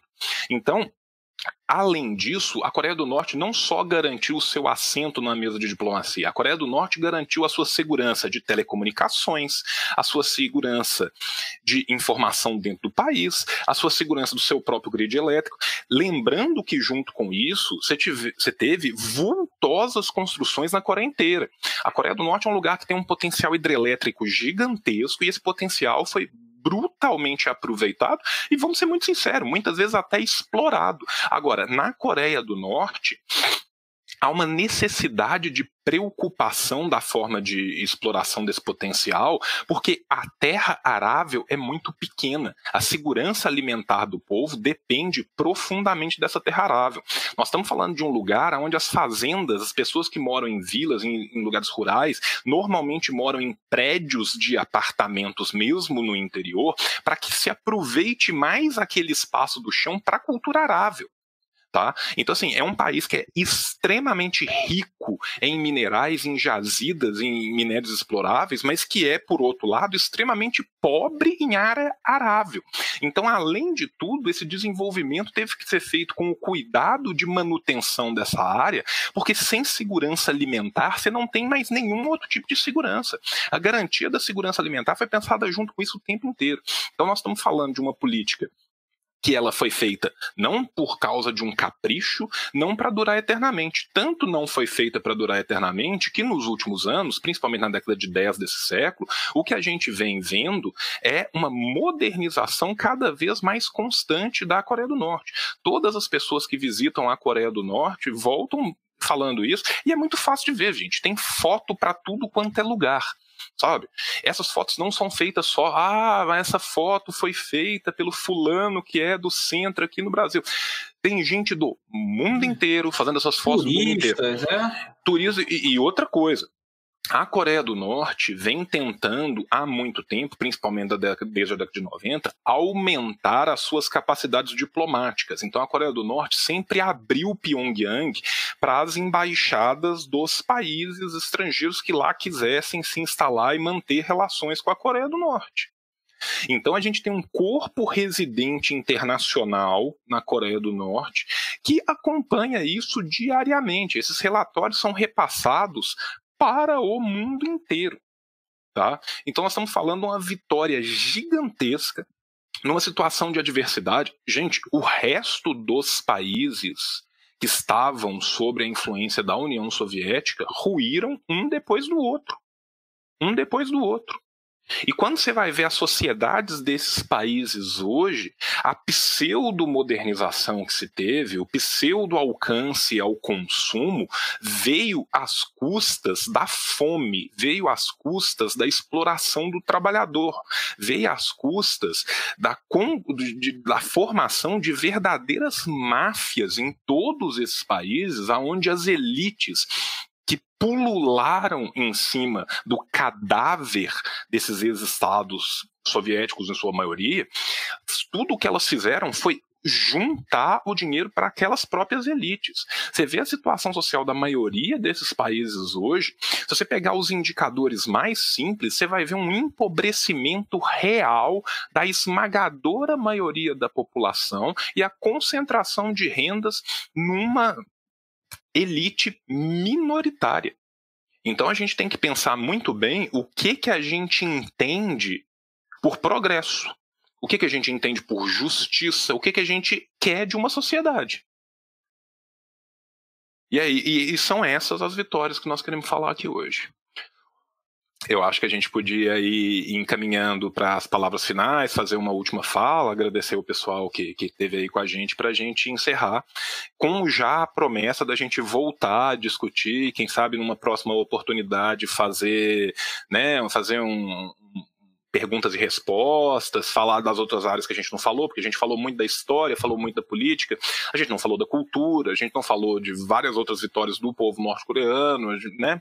A gente não falou da sua própria experiência na, na Coreia do Norte. Então, assim, eu já vou me despedir prometendo que esse será não um encontro, mas o primeiro de vários encontros. Ah, obrigado. Eu, eu, estou à completa disposição. Mais uma vez agradeço ao, João pela oportunidade de falar sobre isso. Foi uma incrível aula, eu aprendi muito com o João sobre isso. É, a gente vai destruindo né, as cascas que existem da Coreia do Norte com o tempo. Isso é um trabalho muito grande, é um trabalho demorado, existe muito senso comum entre esse, é, nesse assunto.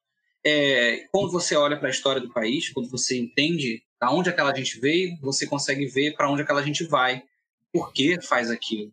Né? É, não, não precisa ir lá, não precisa ver lá, você não precisa acreditar. Não é questão de acreditar, isso não é um jogo onde tem dois lados representando, você tem que acreditar uma coisa. Você tem que ir atrás da informação, você tem que ir atrás da verdade. Né? A verdade não é relativa, a realidade ela não é relativa. A realidade ela é uma, certo? Diferentes são as interpretações daquilo. E o que você vê ali na Coreia é uma experiência de resistência muito grande. Uma resistência prolongada de pessoas que, mesmo sob terríveis penas, conseguem desenvolver uma sociedade justa para o seu povo. Né? Quando João fala lá do desenvolvimento é, nuclear aliado ao desenvolvimento econômico, isso se torna claro a cada ano na Coreia. Porque a cada ano que passa lá na Coreia, você está vendo os caras construírem e inaugurarem novos hospitais, novas escolas, avenidas belíssimas com prédios de apartamento dados de graça para a população, né? um lugar com desemprego zero, você não vê gente na rua, gente pedindo comida, sabe? O parâmetro do que é ter um país para si, um país para o povo, acho que tem que passar por esse tipo de coisa. E não se um norte-coreano conhece Justin Bieber, como a, a, o Fantástico né, tentou deixar é, muito claro aí na, na, última vez que foi lá. Né? Não se um norte-coreano tem um iPhone, né? ou se um norte-coreano está na praia de Copacabana, no entorno do carnaval. Né? As pessoas vêm falar assim, ah, por que a gente não vê os norte-coreanos pelo mundo viajando? eu pergunto, você foi para quantos países nas suas últimas férias? Isso não é uma coisa que todas as pessoas fazem. Não é uma coisa. Não, o direito básico do cidadão é ir para a Disney. Todas as... Isso não existe. Existe na cabeça da classe média brasileira. Né? As pessoas estão envolvidas em outras preocupações. Então, conhecer a Coreia do Norte é não só conhecer aquele país ali, a República Popular Democrática da Coreia, mas é conhecer algo muito maior, uma proposta muito maior, que existe, que é o anti-imperialismo, que é o socialismo, que é a busca pela construção de uma nova humanidade livre, certo?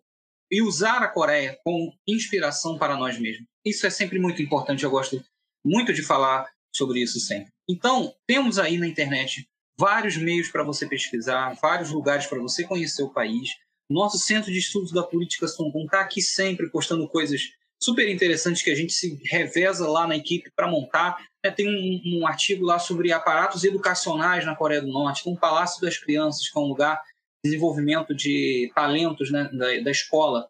Você entra lá, você vê várias fotos, várias coisas incríveis.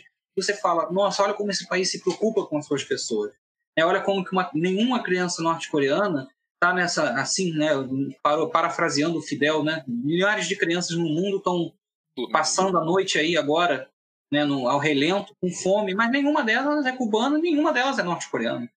Certo? Então, certas coisas que nós temos que, que conhecer e valorizar e reconhecer quando um povo consegue fazer isso. E esse tipo de movimento que existe, né, esse tipo de iniciativa que existe aqui, como por exemplo essa live de duas horas e meia quase sobre esse assunto, é muito importante isso. Né? Nós estamos ainda no Brasil numa fase muito inicial de desmistificar por exemplo, se mulheres norte-coreanas podem usar calça ou não. Então, nós ainda estamos numa fase onde as pessoas estão tendo um contato muito inicial com o assunto, por mais que seja um assunto de há bastante tempo, que já existe há bastante tempo. Então, João, muito obrigado mesmo pela sua educação, pelo seu convite. Foi uma honra muito grande. Estou à disposição. Vamos fazer é, muito mais coisas mais vezes, assim, se que pudermos.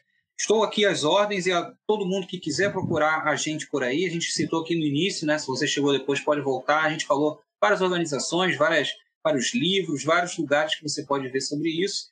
Será um prazer conversar sobre isso sempre que der. Então, João, boa noite, muito obrigado. E obrigado a todo mundo que assistiu a gente também, né? São duas horas e meia aí ouvindo é, nós dois revezando nessa história que pode parecer muito complicada, Então, obrigado pela paciência. Então, é, eu quero mais uma vez agradecer ao, ao, Lucas e na figura do Lucas agradecer ao CEPS, né, agradecer a todos os camaradas que trabalham, os educadores populares do nosso país que trabalham constantemente tentando levar o, o par conhecimento que a gente vai angariando para as massas, para os trabalhadores. Nossa função é servir o povo de todo o coração. E a gente faz isso com uma grande alegria com uma grande honra, sabe? É, eu acredito que a gente não pode ser vaidoso, mas a gente deve ser muito brioso daquilo que a gente faz, da missão que a gente encara, que é essa missão de tirar o, o homem da sua pré-história e experiências como a experiência da, do povo coreano são extremamente importantes para a gente entender um pouquinho do como que isso pode se dar, de como que se dão essas lutas e de como essas lutas podem ser inteligíveis para nós, como que elas podem ser apropriadas para nós, como que elas podem ser usadas para que nós um dia possamos alcançar também a nossa verdadeira e real independência. Quero agradecer demais a todas as pessoas que estão aqui nos vendo essas duas horas e meia. Quero deixar claro também que depois eu vou deixar essa live no YouTube e assim que eu tiver tempo eu vou ripar essa live do YouTube, vou subir ela no Facebook, porque eu sei que muitos camaradas não estão tendo acesso a, a, outras plataformas, porque os planos das operadoras não permitem né, o uso do, do YouTube, às vezes, é, de graça. Né? Então, muitas vezes o Facebook tem esse uso liberado na maioria da, da, das operadoras, e aí, com a permissão do Lucas, eu vou ripar isso depois e deixar disponível para que mais pessoas possam ter acesso gratuito a, a, a esse conhecimento. É, eu vi ali no meio que tinha gente do, doando dinheiro. Eu não sei exatamente como funciona, porque eu não sabia nem que meu canal tinha isso.